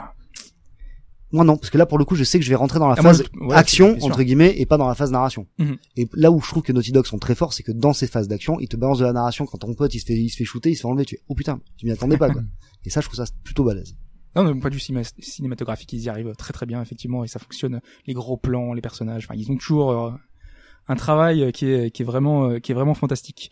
Euh, alors à moins que tu voulais rajouter quelque chose sur Rockstar du coup, parce que on est passé un peu vite, mais non, euh, mais dans cet aspect effectivement du mimétisme avec le cinéma, on parlait tout à l'heure de L.A. Noir, qui était moins, pour, à mon sens peut-être le jeu qui allait le plus loin dans, le- dans le mimétisme avec l'utilisation d'acteurs, euh, d'acteurs, euh, d'acteurs connus. Aaron Staton, qu'on a pu voir dans Mad Men, qui jouait le personnage principal. Le fait qu'ils avaient fait un travail très spécifique pour reproduire les, la gestuelle des visages. C'était même un élément du gameplay puisqu'il s'agissait de Mais ça c'était important oui, parce qu'il y a les personnages qui mentaient, donc du coup, les tu personnages mentaient. Normalement, le, le- le- dans le, c'était bien intégré dans le gameplay. Normalement, il fallait détecter sur le visage des, des, des gens que tu interrogeais s'ils étaient effectivement dans le vrai, s'ils étaient effectivement dans, s'ils étaient plutôt dans le. C'était parfois la limite de l'absurde. hein. Le personnage qui regarde par terre, tu fais bon bah oui bah voilà. hein, euh, Ouais, c'était pas, c'est ce que j'allais mettre, c'est que c'était pas, c'était pas totalement abouti, c'était assez décevant. Sais C'était, lire les visages et enfin le- les, les tu, tu sais à peu près. c'était décevant dans le, dans le gameplay, puis dans la narration, dans la narration aussi, c'était, le jeu était totalement linéaire, il était assez dirigiste et c'était, euh, c'était quand même pas top, mais l'histoire était absolument top, c'était, euh, enfin, s'inspirait des films noirs du type, euh, bah, tous tous les bouquins de James McElroy d'abord, qui ont après été euh, adaptés en film, donc le d'Alia Noir avec, euh, de, euh, Brian De Palma, puis euh, LA Confidential surtout, ouais, Oui. qui est, Surtout, euh, celui-là, ouais, qu'on qu'on se souvient, dont on se souvient plus facilement que le que le que le euh, que, le, que le Dahlia Noir de, de du De bon euh, du bon Brian de Palma, ouais. Euh, ensuite, euh, bah donc là on a on a encore progressé dans le temps. On arrive à nos expériences narratives qui sont, enfin les, les volontés d'aujourd'hui de faire des, ex- des expériences narratives peut-être pas encore plus courtes, encore plus maîtrisées. On sait qu'un Uncharted c'est déjà pas très long, mais alors là encore plus courte. Euh, je pense à un exemple très marquant qui a fait date, c'est Gone Home, que tu as particulièrement apprécié. Tout hein. à fait. Voilà. Qui était une de nos grosses références euh, sur Life is Strange. Quand on a joué à Gonome, on était en plein dans la prod, et on fait ah oui, d'accord. Ah, tiens, Voilà, ça- tu, tu peux raconter ça. Il y quand a des gens qui ont C'est, fait euh, ça. ouais. Non, c'est ça, c'est euh, les mecs qui me tapaient sur les pommes. Tu vois, tu peux raconter une bonne histoire sans cinématique. Oui. c'est pas c'est pas ce qu'on va faire d'ailleurs. Mais non non, mais Gonom ça a été ça a été grandiose parce que Alors attends, est-ce qu'on va garder ça pour après? Parce que c'était peut-être l'exemple que tu voulais prendre pour les exemples marquants euh, non, c'était autre chose mais non c'était mais autre chose? oui, Alors, non, je, vas-y, je trouve je trouve autre chose mais les non. Walking Simulator, tout ça c'est quand même euh, Exactement. Non, non, mais voilà, non, mais c'est vrai que Gonom et moi j'ai trouvé ça particulièrement intelligent parce qu'en fait, c'est un- dans le jeu, tu trouves plein d'indices, tu, et en fait, là où c'est très fort, c'est que tu te fais toi-même ton histoire. Et du coup, quand la révélation de fin arrive, no spoil évidemment, Ouais. tu dis ok, donc, enfin, tu peux pas imaginer quelqu'un qui s'est dit oui, c'est ça la fin. J'arrive pas à me dire que quelqu'un dit attends, tu déconnes. il y en a toujours un. hein, évidemment. si j'avais vu que Willis était pas était mort. Non, non. Mais tu vois, c'est. Par contre, là où c'est grandiose, c'est que sur tes trois heures de jeu, c'est toi-même qui t'imagines mais tout, et les mecs Mm. te mettent tellement d'idées, tellement de trucs, et à la fin ils arrivent à tout résoudre. Genre on t'a pas mis ça là pour rien, on t'a Mm. on t'a mis ça pour telle raison, ça parle de tel personnage, etc. Putain, j'ai trouvé ça sublimissime. quoi. Moi, ce que j'adore dans ce genre de jeu, c'est que vu que ça se fait en une soirée, que tu peux profiter vraiment de l'expérience en une fois en général, euh, c'est que la, les réactions qu'ont les gens à ce genre de jeu, c'est les mêmes réactions que qu'ils peuvent avoir pour le pour les films en fait. Tout à fait. C'est que derrière, ça t'a touché ou pas, ça fait écho Ouais. à certaines choses de ton passé, à ton, à ta vie, à ton vécu, et tu te dis, waouh. Enfin voilà, tu- moi je sais que j'étais plus touché par, euh, par exemple avec un Firewatch parce que voilà le côté un peu solitude, perdu dans la forêt, retour à la nature, c'est génial. Euh, et il y a plein de jeux comme ça, et tu peux retrouver certaines expériences euh, si chacun euh, si t'es euh, un peu plus euh, le côté poétique. Ça c'est que ça c'est que des jeux qui me fascinent parce que tu te dis voilà, c'est entre guillemets des jeux de non gameplay. Alors Firewatch c'est encore différent. Ouais. Gonom ça se rapproche vraiment plus de D-Rester entre guillemets. Et vraiment tu te ouais, tu t'imagines toi-même euh, par exemple euh, Vanishing of Ethan Carter Oui. etc. Où là pour le coup t'as as du gameplay un peu plus un peu plus mais voilà, c'est c'est ce qu'on fait euh, c'est c'est ce qui c'est ce vers quoi tend un petit peu le jeu narratif, ce qu'on dit euh, narratif aujourd'hui où l'histoire a une place prépondérante par rapport à un petit peu tout le tout ce que tu peux avoir autour quoi. C'est moi, on en a de plus en plus, ces jeux narratifs. Genre, Bah, j'ai l'impression. ouais. Moi, je pense que oui. c'est plus moi- facile à faire aussi. Enfin, hein. c'est pas, moi, je pense. C'est pas une question de je- Je te facilité, dirais pas mais de- oui. Je te dis, je te dis, je te dirais pas. Je pense que, euh, je, je pense qu'il y a en fait des jeux narratifs aujourd'hui qui trouvent leur public. C'est-à-dire qu'il y a un public qui va aujourd'hui ne jouer entre guillemets qu'à des jeux narratifs, comme il y a des gens qui font que du que des jeux de, de sport ou que des jeux de baston ou que des et c'est très bien. Et je trouve disait qu'aujourd'hui, pour les Telltale et au c'est- final, c'est euh, il devenu, y a en fait, plus une- euh, ouais. tant que ça de, de joueurs de Telltale, tu vois. C'est euh, en fait, c'est devenu une, c'est comme quand euh, entre guillemets, euh, C'est devenu un genre. hein. c'est devenu un genre. Exactement. c'est vrai, des, des gens, Ouais. c'est devenu un genre alors que c'était un genre qui n'existait pas. Le Walking Dead Simulator. Ouais. Mais l'autre avantage, c'est que c'est vraiment court et que ça va avec la consommation qu'on a aujourd'hui de, de faire beaucoup de jeux et de, de profiter parce qu'on n'a pas forcément le temps. Et c'est des jeux qu'on peut vraiment faire jusqu'au bout parce que la plupart des jeux, on fait un RPG, tu vas partir sur 90 heures, bah faut Tout trouver les heures. hein. Mais c'est exactement ça. Donc euh, exactement quand t'as une vie de famille, euh, un enfant, euh, pour les caser, c'est beaucoup plus facile et c'est des expériences marquantes sur une courte durée que tu peux caser vraiment dans un temps défini et tu te dis, ouais, je suis parti pour deux heures et c'est bon. Et c'est aussi des jeux, enfin moi je le vois par rapport à ma situation justement familiale et tout machin, que euh, auquel tu peux jouer avec ta copine. C'est vrai. Typiquement, tu vois, euh, Ouais, ta meuf, ça ta meuf qui regarde, euh, Ouais. qui te regarde jouer à Call of Duty, au bout d'un moment, elle va s'emmerder, Non, non, ils sont vénère. euh, Tandis que tu joues à un son, jeu déjà. justement narratif où tu dois faire des choix, où euh, Mm. où t'es où t'es pris, ouais, tu t'entends pas, ouais attends, choisis ça, attends, on Mm. va faire, enfin voilà, c'est euh, c'est comme quand tu regardes une série ou un film, au final c'est. euh, Et parfois ça marche même presque mieux parce que moi je sais que Game of Thrones on a dit pas mal de mal le, du Telltale parce qu'au final il apportait pas grand chose et que les choix c'était des non choix et euh, ma sœur l'a fait avec ce, avec son copain et ils ont adoré parce qu'ils faisaient des choix ils se disaient putain on va faire ça quel truc Cersei elle est horrible comment est-ce qu'on va comment on va gérer ça et euh, tu te rends compte que finalement ce genre de jeu à faire à plusieurs bah ça fonctionne super complètement. bien, quoi. Je suis Ouais. tout à fait d'accord. Voilà. Alors, est-ce qu'on avait d'autres exemples sur euh, le, le côté un peu maîtrisé de la, de la, enfin finalement du, du timing, du scénario? On peut vraiment régler euh, comme une horloge euh, tout euh, comment va fonctionner le jeu parce que c'est des expériences courtes, hein, donc euh, c'est pour ça que ça fonctionne aujourd'hui. Euh, du coup, on va passer aux dernières tendances les plus récentes, celles qui essayent de finalement de, de déconstruire le, le jeu classique et le schéma euh, début, fin et euh, comment est-ce qu'on peut euh, apporter quelque chose, une expérience un peu différente. Euh, c'est des expériences dont on a parlé un peu dans le podcast, notamment Her Story qui essaye de nous raconter une histoire au travers d'extraits vidéo, essayer de les remettre dans l'ordre pour euh, vraiment reconstruire ce qui a pu être la vie du personnage qui est dans le qui est dans le jeu. Donc euh, moi je sais que ça m'a particulièrement marqué et j'ai vraiment apprécié parce que c'est vraiment la découverte. euh, voilà, on teste un petit un petit peu tout. Euh, euh, je sais pas Jean-Luc. Bah, Moi j'ai beaucoup aimé aussi, et c'est Ouais. surtout par rapport à ce qu'on disait tout à l'heure que c'est typiquement un jeu où le scénar est fait pour un jeu. Si tu fais pas un film, Her Story. Ouais. Enfin, ou, ou en tout cas, tu le racontes pas comme Ouais. ça. Et demain Et là, adaptation en typique- film, tu verras. c'est- Non mais non mais tu, et tu le raconteras d'une autre manière et ce sera, Oui. je pense, déceptif parce que cette histoire sur un film, elle tient, elle tient moyennement bien.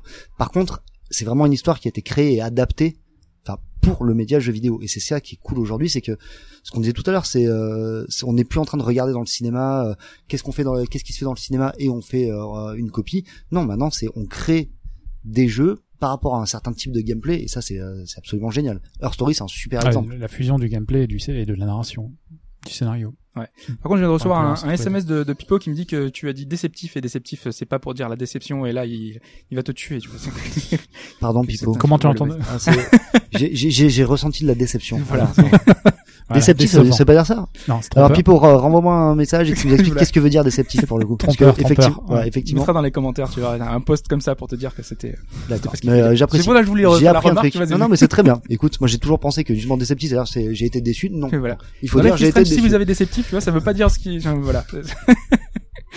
Euh, un autre titre, bah, A Normal Lost Phone, qui est sorti très récemment, hein, qui est euh, retrouver un téléphone et vous avez l'aventure euh, au bout de vos doigts que t'as beaucoup apprécié également. Ouais, j'ai hein. trouvé que c'était brillant, Ouais. mais brillant, parce que euh, c'est pareil, c'est un jeu qui tu fais en une heure, une heure, une heure et quart, et je trouvais que c'était, enfin, pas tant sur l'histoire ou ce qu'elle raconte, mais sur la manière dont la dont, dont ta narration avance. C'est vraiment c'est super super bien quoi. Voilà, donc c'est un peu la, la- ce qu'il y a aujourd'hui, c'est essayer de proposer des expériences un peu différentes et narrer euh, l'histoire un petit peu différemment. Ce qui est Et, porté par le jeu indépendant aussi quand même. Ouais. hein. Euh, C'est bon, on l'a pas dit. Enfin, ça part en filigrane, mais euh, Euh, c'est moins quand même t'as- une tendance après c'est ouais. moins t'as d'argent sur un jeu, Plus plus t'es- libre. Ouais, ouais, ouais. Quand ouais. t'as pas la pression d'un éditeur qui te dit attends mec, euh, je mets euh, 50 millions sur ton jeu, tu vas me faire Ouais, un ouais, truc ouais, une- mainstream et tu vas m'enlever machin. Là euh, là pour le coup tu peux faire ce que tu veux. Et il y a un jeu, attention transition, où tu as été assez libre de pouvoir faire ce que tu voulais sur le Tout à projet. fait. Euh, on va y venir juste après. Ce jeu c'est Life is Strange, il va être temps d'en parler. Bim.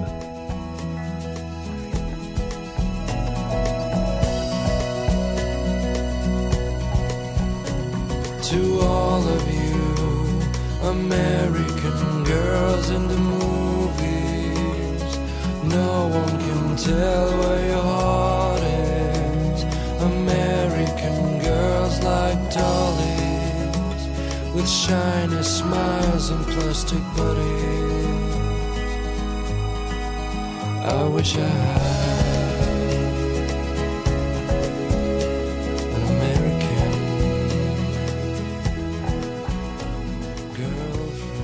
Liberté, c'était ce projet. Comment est né ce Life is Strange qu'on a beaucoup, vraiment, on a tous apprécié dans le podcast. On l'a dit, on l'a redit, on a vraiment euh, apprécié cette expérience, ce jeu épisodique.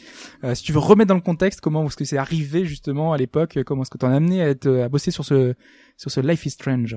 Alors déjà merci pour les compliments, ça fait vraiment ça fait toujours plaisir, c'est euh, c'est hyper jeune, c'est ça fait toujours très plaisir. On en a parlé un petit peu avant, et c'est vrai que tu reçois quand même beaucoup de compliments parce qu'il y a une vraie communauté autour du jeu. Ouais, et ça vraiment on a, qui on, a, perdure. on a une fanbase vraiment fabuleuse qui euh, bah, tu vois entre tous les cosplays, les trucs, les- Mhm. vas-y que je t'envoie des j'envoie des mails à Dontnod, on en reçoit des cadeaux à Dontnod, des chocolats, des calendriers, c'est c'est génial ici mais vraiment on reçoit des, des tonnes de mails et on a vraiment une fanbase mais qui est enfin je, je- je- on n'aurait jamais pu imaginer un truc comme ça, c'est fantastique et on a des fans vraiment géniaux quoi. En préparant le podcast, on a regardé un petit peu euh, dans quel euh, classement euh, sur Sens Critique le jeu apparaissait. Vas-y si tu veux un petit peu te, te, te remonter, enfin pas te remonter le moral, comment dire, mais si tu veux être touché par la réaction Ouais. euh, critique qu'il y a pu avoir sur le jeu, vas-y, tu verras. Ça, c'est- les, les jeux très, les plus très, très marquants, qui ont changé ma vie. les jeux qui ont changé ma vie, notamment ouais. le, le jeu qui apparaît dans le classement. Et, ça, et franchement, c'est euh, on a on a beau être entre guillemets, c'est pas du tout prétentieux, vraiment prenez pas comme ça, mais habitué aux, aux bons commentaires sur la ficelle, à chaque fois ça fait mais waouh, c'est super cool quoi, ça euh, vraiment et ça me motive à- encore plus à continuer à essayer de se transcender pour faire euh, un truc bien quoi. Donc vraiment c'est euh, Alors comment génial. comment c'est comment on en est arrivé là? Écoute, on était on était sur la fin de Remember Me vraiment en crunch pour euh, pour Ça arrive en parallèle, du coup, ou c'était vraiment vraiment la fin fin à la la fin fin sur les on a les, les- la première entre guillemets réunion, on a été euh, con- euh, contacté par un des euh, des fondateurs de Dontnod. Ils se sont dit voilà, donc Jean-Luc, on était avec Jean-Luc donc moi, Michel Koch euh, Michel Cor pardon qui est euh, qui est devenu le direct qui est le directeur artistique de, de Life is Strange et qui est devenu le co-game director ainsi que deux autres personnes qui, euh, qui ont abandonné le projet, qui était Ronan Coiffet, qui a monté aujourd'hui une nouvelle boîte qui s'appelle Parallel Studio, qui a fait White Knight, etc., qui est un grand, est, grand, ouais, grand, grand bonhomme. qui est magnifique. Qui euh, voilà. qui est- Et en gros, ils nous ont dit, voilà, les gars, vous avez super bien bossé sur Life is euh, sur euh, Remember Me. On vous donne, le but de Dontnod aujourd'hui, c'est de faire des triple A et aussi de faire ses propres jeux indépendants. On vous donne les clés du château, faites ce que vous voulez. Le seul contrainte, c'est d'utiliser le principe de memory remix, retourner un peu la gâchette, etc. Mais pas plus. Et du coup, on s'est retrouvé en mode Sur ce constat-là, il Voilà, fallait faire constat, C'est la seule directrice qui vous a été donnée par les rien, créateurs. rien de plus que ça. Ah, ça c'est chouette. Et ça, donc, quand même, moi, direct, on s'est, on s'est posé vraiment, je me rappelle vraiment, on s'est posé dans une pièce, je fais, ok, on va faire un jeu narratif. Ok. Story driven. Nickel. Je fais, et moi, je vais faire un truc sur les ados. Parfait. On y va. Et à partir de là, c'était vraiment, on est passé par des milliers d'idées. Au début, on voulait faire, par exemple, alors moi je dis ouais, je vais faire un truc ado à la Bowling for Columbine, euh, machin, où t'empêches une fusillade à la fin. Et on s'était dit, on va faire la même journée, donc la journée du drame, Ouais. vécue par trois points de vue différents. Et on fait histoire 1, histoire 2, histoire 3. Et en fait, notre concept, c'était de te dire, tu fais ta première histoire, tu fais plein de choix. T'arrives dans la, par exemple, typiquement, fermer une porte à clé. Ouais. Tu fais la deuxième histoire, deuxième, tu, tu trouves la porte qui est à clé, et du coup, tu peux revenir dans la première, ouvrir la porte pour débloquer dans la deuxième. Il y avait Day of the Tentacle qui faisait un peu ça. C'était- Avec les, les, dans le temps. Non, le- oui, oui, le- les choix. Et ça a été une tannée. Ça a été une tannée. On s'est Ah bah, dit, on ne fera jamais ça. Et après, on s'est dit, ok, qu'est-ce qu'on peut faire avec ce principe de rewind, etc. Est-ce qu'on peut arrêter le temps? Et du coup te déplacer Par exemple, un mec qui tire, Hmm. hop, on frise la scène, tu prends la balle, tu la déplaces, etc. On fait, ok. Ouais, c'est chiant à jouer en fait. On a fait plein d'idées. Ah, ouais, en fait, on a vraiment réfléchi à plein de trucs sur le pouvoir et tout, et on s'est dit non. En fait, ce qu'on va faire, on va revenir dans le temps. Donc il y a eu des itérations avec un petit peu de gameplay, essayer de voir un petit prototype pour Pas, voir. pas tant de euh, gameplay, vraiment des idées de scène, tu- des idées de scène, en disant ouais, qu'est-ce qu'on peut faire si on frise le temps D'accord. C'est-à-dire comment euh, comment on bouge avec ça. Et en fait, au final, on est arrivé sur non, tu reviens dans le temps. C'est-à-dire que tu as la possibilité pendant 10 secondes de repasser Mm. et de changer tes choix. Et à partir de ce moment, on s'est dit OK, on bloque, on freeze ça. Et qu'est-ce que ça veut dire à partir du gameplay revenir dans le temps? Qu'est-ce que ça implique sur un personnage? Revenir dans le temps, ça veut dire refuser d'assumer ses choix, par exemple, Ouais. parce que c'est un jeu de choix. Genre, je choisis d'aller parler à un mec ou d'aller parler à une nana. Oh putain, je me suis bourré, je reviens dans le temps.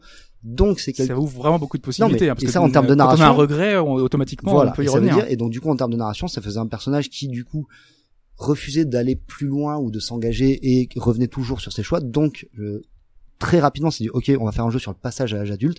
Et ce qu'on va raconter dans Life is Strange, c'est passer à l'âge adulte, c'est assumer tes décisions et ne plus revenir en arrière. Et à partir de là, une fois que ça, donc ça c'est euh, des- de, de la bonne gamberge tout. À partir de ce moment, on s'est dit, on fait un truc sur le passage à l'âge adulte avec une nana qui revient dans le temps. Ok les gars, bah vous me laissez, euh, vous me laissez. Là, je vais, euh, on va tomber une histoire. Et du coup, on a commencé avec justement bah, la- la- Michel et euh, Raoul qui est venu un petit peu après, qui est devenu Mhm. game director.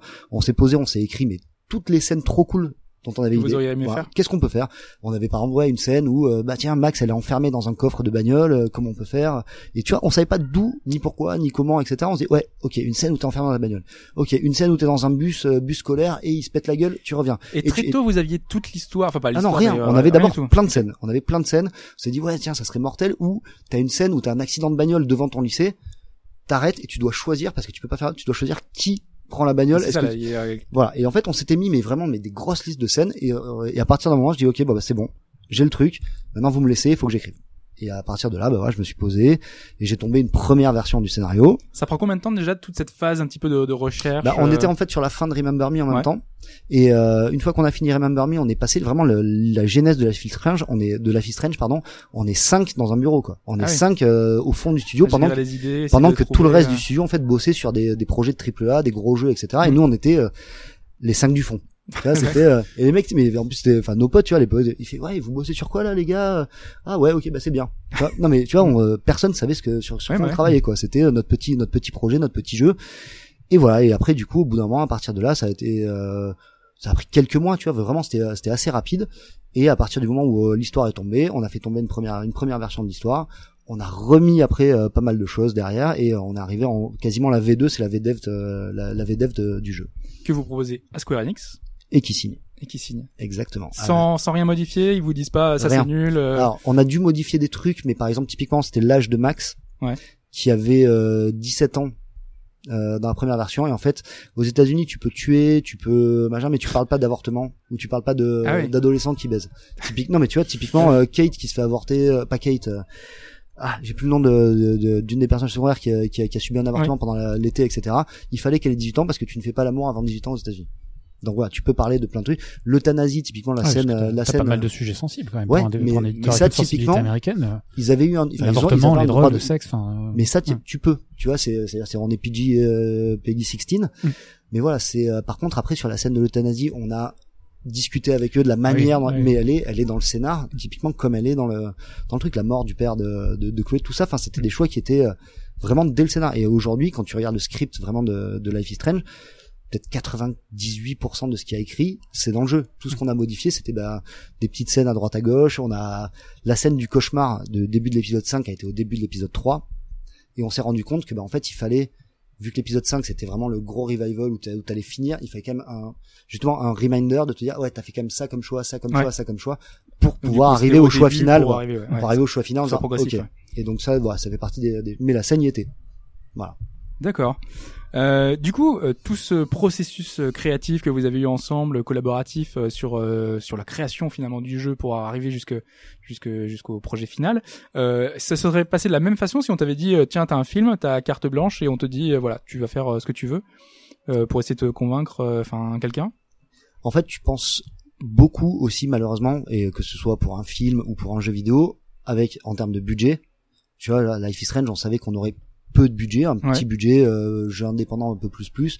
Donc forcément, bah, on pouvait pas partir euh, en sucette complet. Donc on Ouais, dit, donc on y pense, on a toutes les contraintes Voilà. financières qui sont déjà Typiquement, dans tu vois, sur la, la version qu'on- sur laquelle on est parti en prod, il y avait vachement plus de persos. Ouais. Et du coup, on a dû coupler des personnages pour en Ah oui. faire un peu moins. Tu vois, Mm. donc ouais, cette histoire-là, elle est bien. Cette histoire... Ouais, mais on peut pas faire 40 personnages, donc on va en faire 10. Ça permet de se focaliser sur certains personnages et peut-être de travailler davantage sur certains personnages. Pareil pour les décors. Tu vois, typiquement la scène de fin, euh, enfin la scène où t'as la, la, la grosse, euh, la grosse stuff à la fin du, euh, du Vortex Ouais. Club. À la base, elle se passait dans un autre endroit, sauf qu'on s'est dit, on fait un décor de piscine.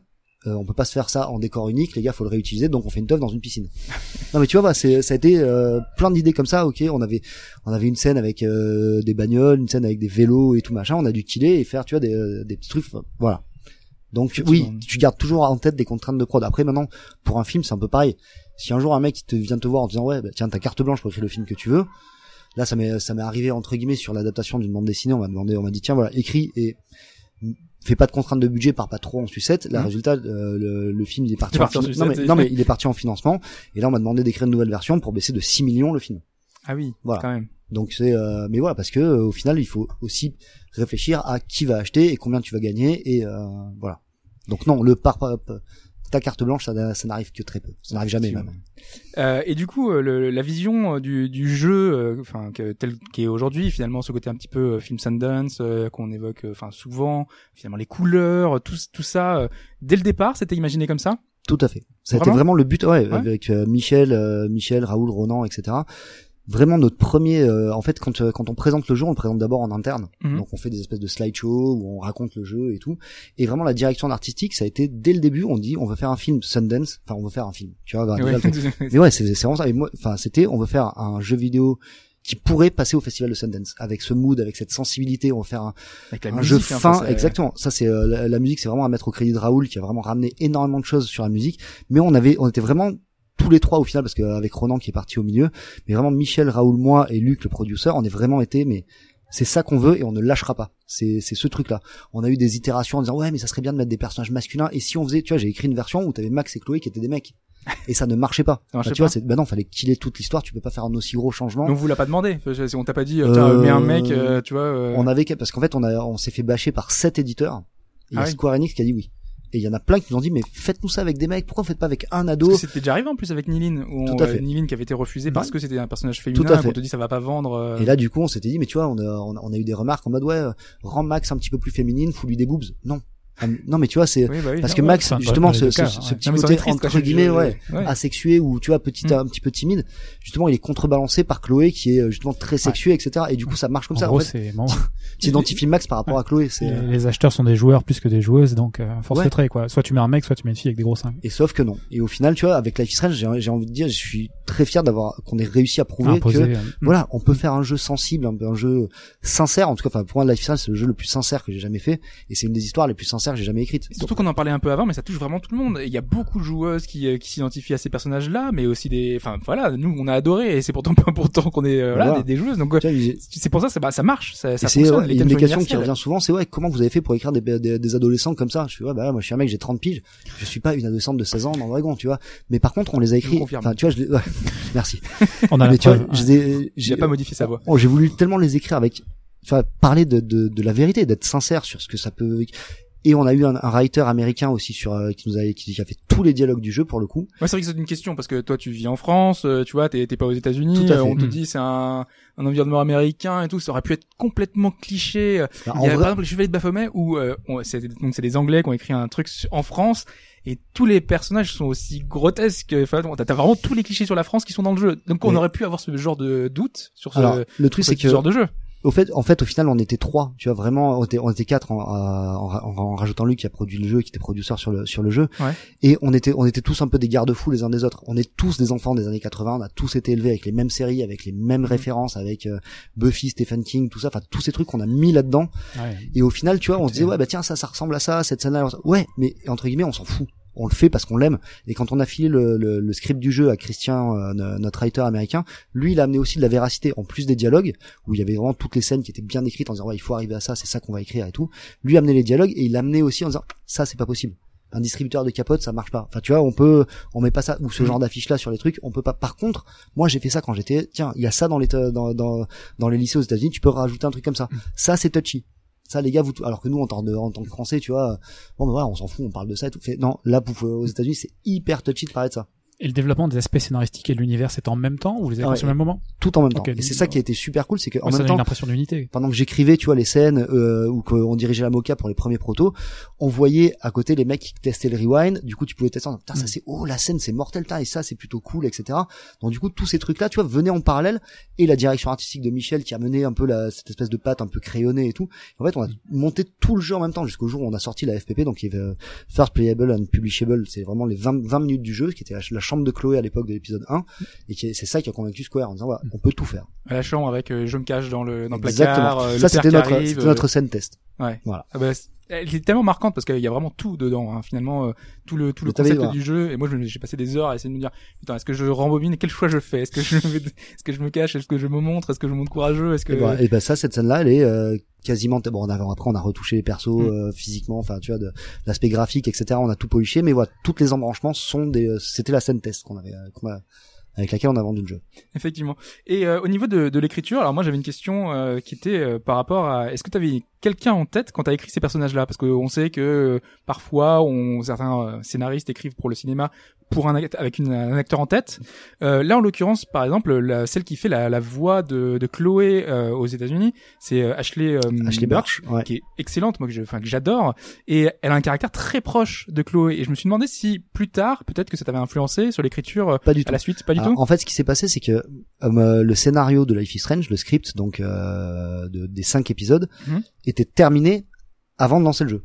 Mais peut-être que tu peux donner des petites nuances ou des, Après, choses. bah, tu vois, du coup, c'est son travail de comédienne aussi à on l'a elle. peut-être pas dit, mais Et euh, du coup, voilà, c'est son travail de comédienne à elle qui s'est aussi approprié le personnage, Mm. qui retouchait aussi un petit peu sa manière de jouer, qui retouchait les lignes de dialogue en tiens ça je le dirais plus Ah comme oui. ça ou Chloé le dirait plus comme ça. Voilà, ça c'est venu vraiment après. Maintenant le personnage de Chloé et de Max et tous les personnages de de Life is Strange, je peux pas dire qu'ils sont venus de nulle part, mais mais t'avais pas quelqu'un en tête Non, voilà. spécifique quoi. J'avais pas- par exemple tu vois physiquement on savait que Max euh, elle allait ressembler à un mélange de Nathalie Portman et de merde la petite minette de Juno qui est euh, Ellen Page. Ellen Page qui était typiquement une de enfin Juno qui est une de nos références aussi sur euh, sur Life is Strange voilà on avait on avait un peu des euh, Ellen Page, on l'a déjà des vu vois, c'est trop tard. mais c'était, par euh, contre le truc qui est cool c'est que quand on s'est dit voilà on va faire une histoire où il y aura Max où il y aura Chloé où il y aura ça et tout Michel très rapidement a commencé à crobarder des euh, les visages qu'elles avaient. Donc moi du coup je en fait j'ai pas écrit en pensant à des comédiennes j'ai écrit en voyant la tronche des personnages en face quoi. Ah ouais, donc finalement il y y cool. il y a un ping-pong avec. euh, Exactement. ouais. On se dit ouais Chloé elle a les cheveux longs. D'abord moi j'ai des versions de Chloé avec les cheveux super longs et tout.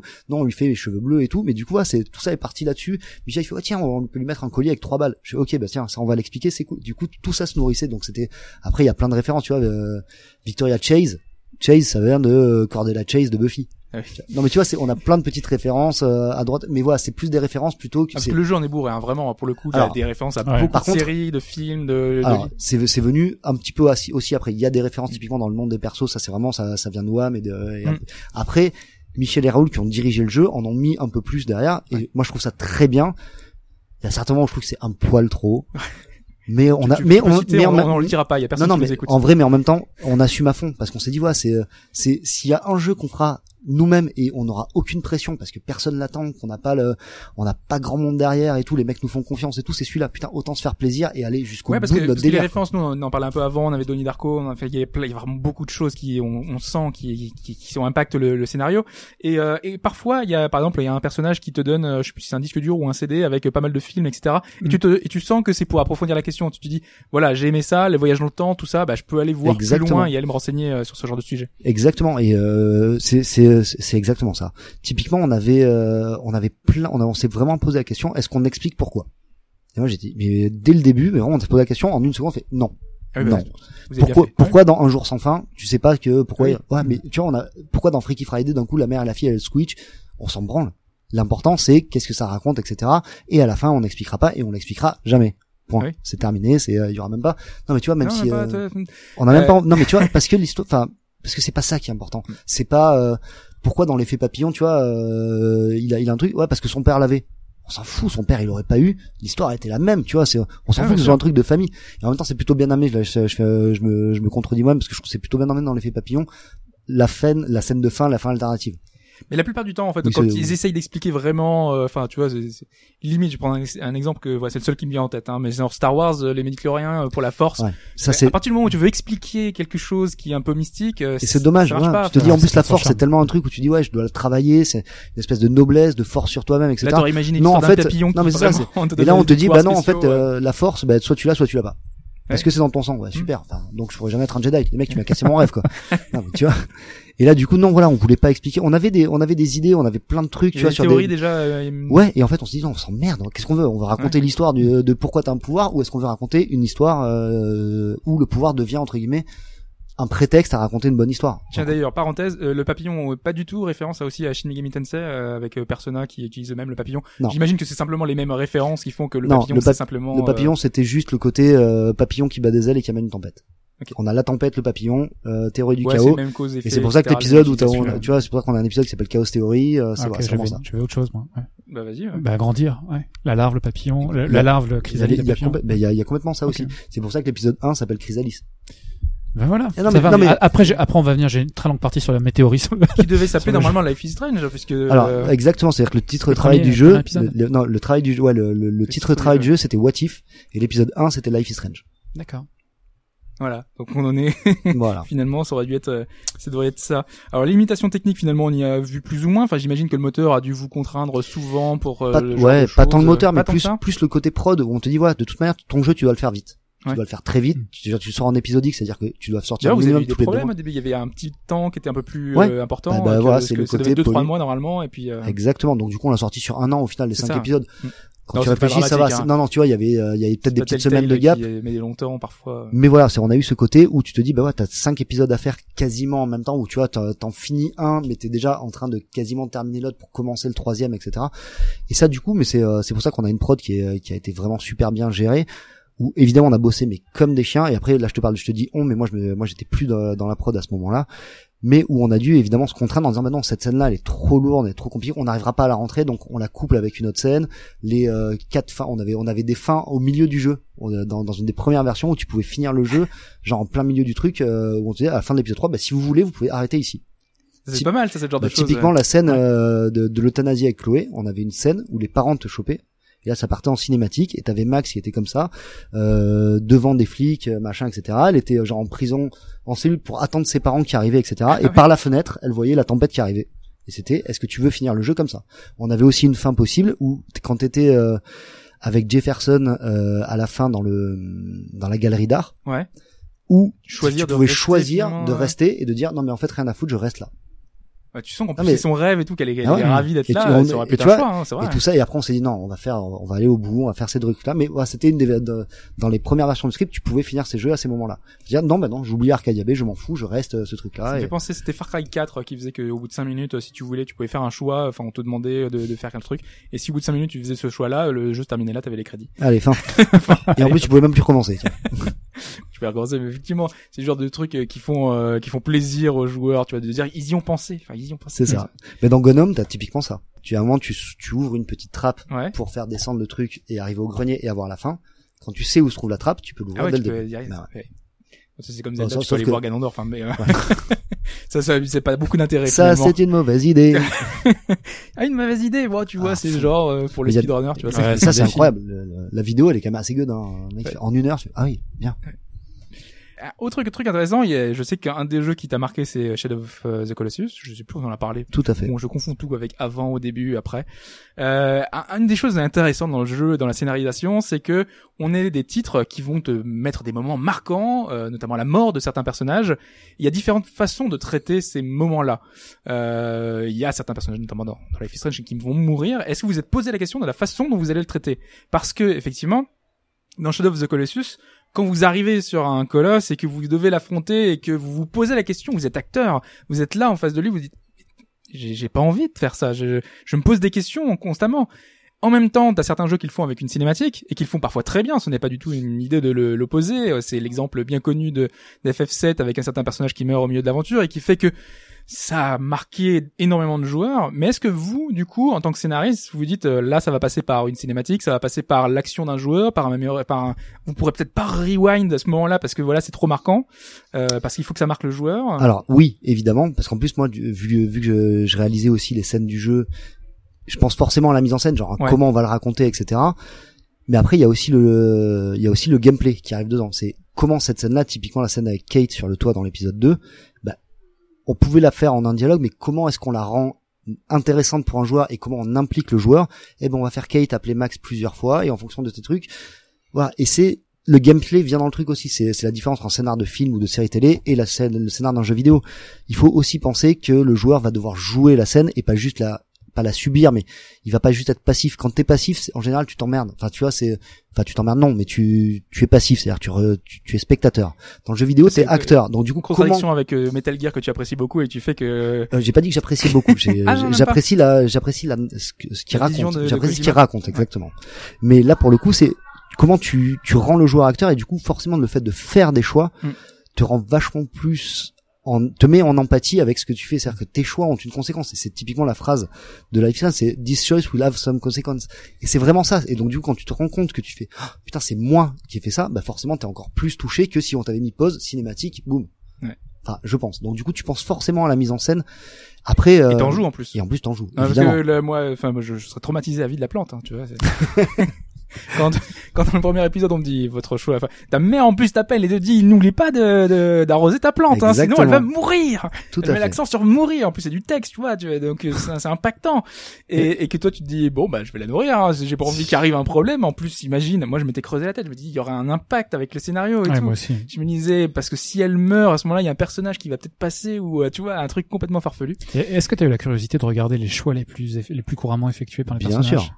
Bien sûr. On les a. Qu'est-ce que... Oui, Non, je sais, je a. sais que tu les as, mais, je- Mais, euh, quel- non. quel rapport t'as ça? Tu aurais pu te dire, je veux pas savoir. Moi, Ah j'ai produit alors, ça et je contre, veux. non, non, euh, justement, moi, le, enfin, les choix, on les a eus après chaque sortie de jeu. Oui, Mm. déjà. Ouais. Tu vois, donc euh, on est Donc tellement dans la écrit, prod, ouais, tellement déjà- dans le rush, on n'allait Ouais, pas changer. Ça vient. C'est, Voilà. ça- Par ça, contre- ça a trait à la question qu'on va poser après, effectivement, sur le caractère euh, épisodique du jeu. Ouais. Mais par contre, du coup, le, le truc qui est marrant aujourd'hui de le voir maintenant que le Life is Strange est sorti, etc., c'est qu'il y a quasiment deux trois points près le même pourcentage de joueurs qui ont choisi les deux fins. Il n'y a pas une fin qui a été plébis- plébiscitée plutôt qu'une autre. Et ça, c'est super cool. Parce que du coup, ouais, tu t'as pas, euh, on a tous choisi ça ou on a tous choisi l'inverse. Non, t'as du vrai dialogue et justement, c'est, euh, c'est, c'est hyper intéressant. Même on se pose la question hein, quand on a quand arrive le choix, tu te dis ouais qu'est-ce que tu vas faire? Mm. donc euh, Mhm. non mais c'est vrai que les choix à conséquences. Et façon, typiquement la fin, la fin, la- cette euh, cette fin, bon, on va pas spoiler le dernier choix de Life is Strange, mais c'est vraiment c'est, euh, en plus pour moi c'est une règle du scénar, c'est que tu si tu connais pas la fin de ton scénar, t'écris pas.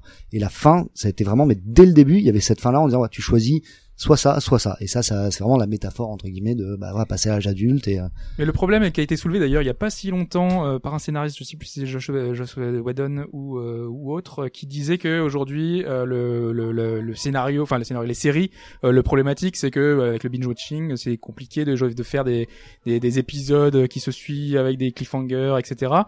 Et là vu que vous aviez deux trois mois entre chaque chaque épisode, vous avez pas la tentation de changer certaines choses, de modifier, ça vous est pas arrivé avec les retours de joueurs dire ah putain celui-là c'est ils sont ce personnage j'ai pas aimé donc du coup je vais peut-être le rendre plus attachant ou euh... si, exa- c'est, euh, entre guillemets, ça a pas modifié la trame de l'histoire, parce que la trame vraiment on pouvait pas se permettre. Et puis en plus, on avait un jeu justement narrative driven où l'histoire primait sur n'importe quoi d'autre. C'est-à-dire que le plus important dans Life Strange, c'était on raconte l'histoire. On s'en fout si les décors sont pas polichés au dernier degré. On s'en fout si, euh, je sais pas, enfin, il y a pas 3 millions de chemins pour passer, qu'il y a il a qu'un seul chemin. L'important c'est l'histoire. Et du coup, quand on avait, on avait euh, les seules choses qu'on a pu modifier et qu'on a modifié d'ailleurs en fonction du choix et des retours des joueurs épisode par épisode, c'est typiquement ah tiens, les gens aiment bien Warren. Dans, dans cette scène-là de l'épisode suivant, il y est pas. Qu'est-ce que ça impacte si on le rajoute? Cool, on peut rajouter Warren et le développer un peu plus. Ou tiens, les gens détestent ce personnage-là. Putain, c'est con parce que justement, il va être important dans deux épisodes derrière. Ok, on va essayer de le rendre un poil plus sympathique et de moins et, euh, et voilà. Donc on a. les gens aimaient bien Warren Ok, grave. Je suis en train Les gens aimaient bien en Warren. sous- sous-texte. Non, non, mais- c'est un personnage oui, que le- pas trop trop Si, moi, j'aimais je- bien. Et voilà. Donc du coup, on a. on n'a pas changé Life is Strange, on a on a adapté un petit peu aussi pour bah, pour faire plaisir aux gens, enfin tu vois pour euh, Et Mm. personne n'avait deviné le twist dès le début, vous vous dites, oh putain, non, ça, ça va pas marcher. Parce que honnêtement dès a- l'épisode 1, il y a vraiment eu beaucoup de théories et qui étaient absolument géniales. Il y en a eu des, des ça complètement nous faire ouf. plaisir à lire ce genre à de choses. fond, Ah. à fond. Et je crois, je crois qu'il y a eu une nana sur un forum qui a dit ouais, je pense que truc. Ah, tu fais merde, merde. Ok, bien vu. Et c'est comme tu vois, il y y a des mecs qui, se, qui- quand ils ont vu le sixième sens, est véridique. Oui. Et ils ont dit ok, Ouais. tu vois le plan, tu ok, la fin c'est ça. Tu Comment tu sors ça toi mais n'importe et oui ok et oui bah évidemment enfin tu te dis euh, t'es gorgé de séries je- pour Mm. peu que t'aies un peu la même la même culture séries films bouquins etc choses, les- accents. tu vois Life is Strange, je te dis bon, ça peut finir comme ça. Il c'est possible que ça finisse comme ça. Maintenant non, après la vraie euh, la vraie histoire en fait et encore une fois au final l'important c'est pas la fin, c'est le voyage. Enfin, c'est euh, Parce que on parlait hyper de... beau putain. ouais, voilà, on va, on va rester, on va finir là-dessus, hein, je pense. Hein. On peut pas faire mieux jusqu'à la fin du podcast. Euh, oui, parce que tu, tu parlais de data, de, de, de fait que vous aviez des données à la fin. euh, ça, c'est euh, avec les Telltale qui est, qui est arrivé, on sait un petit peu les choix, les pourcentages que font les joueurs.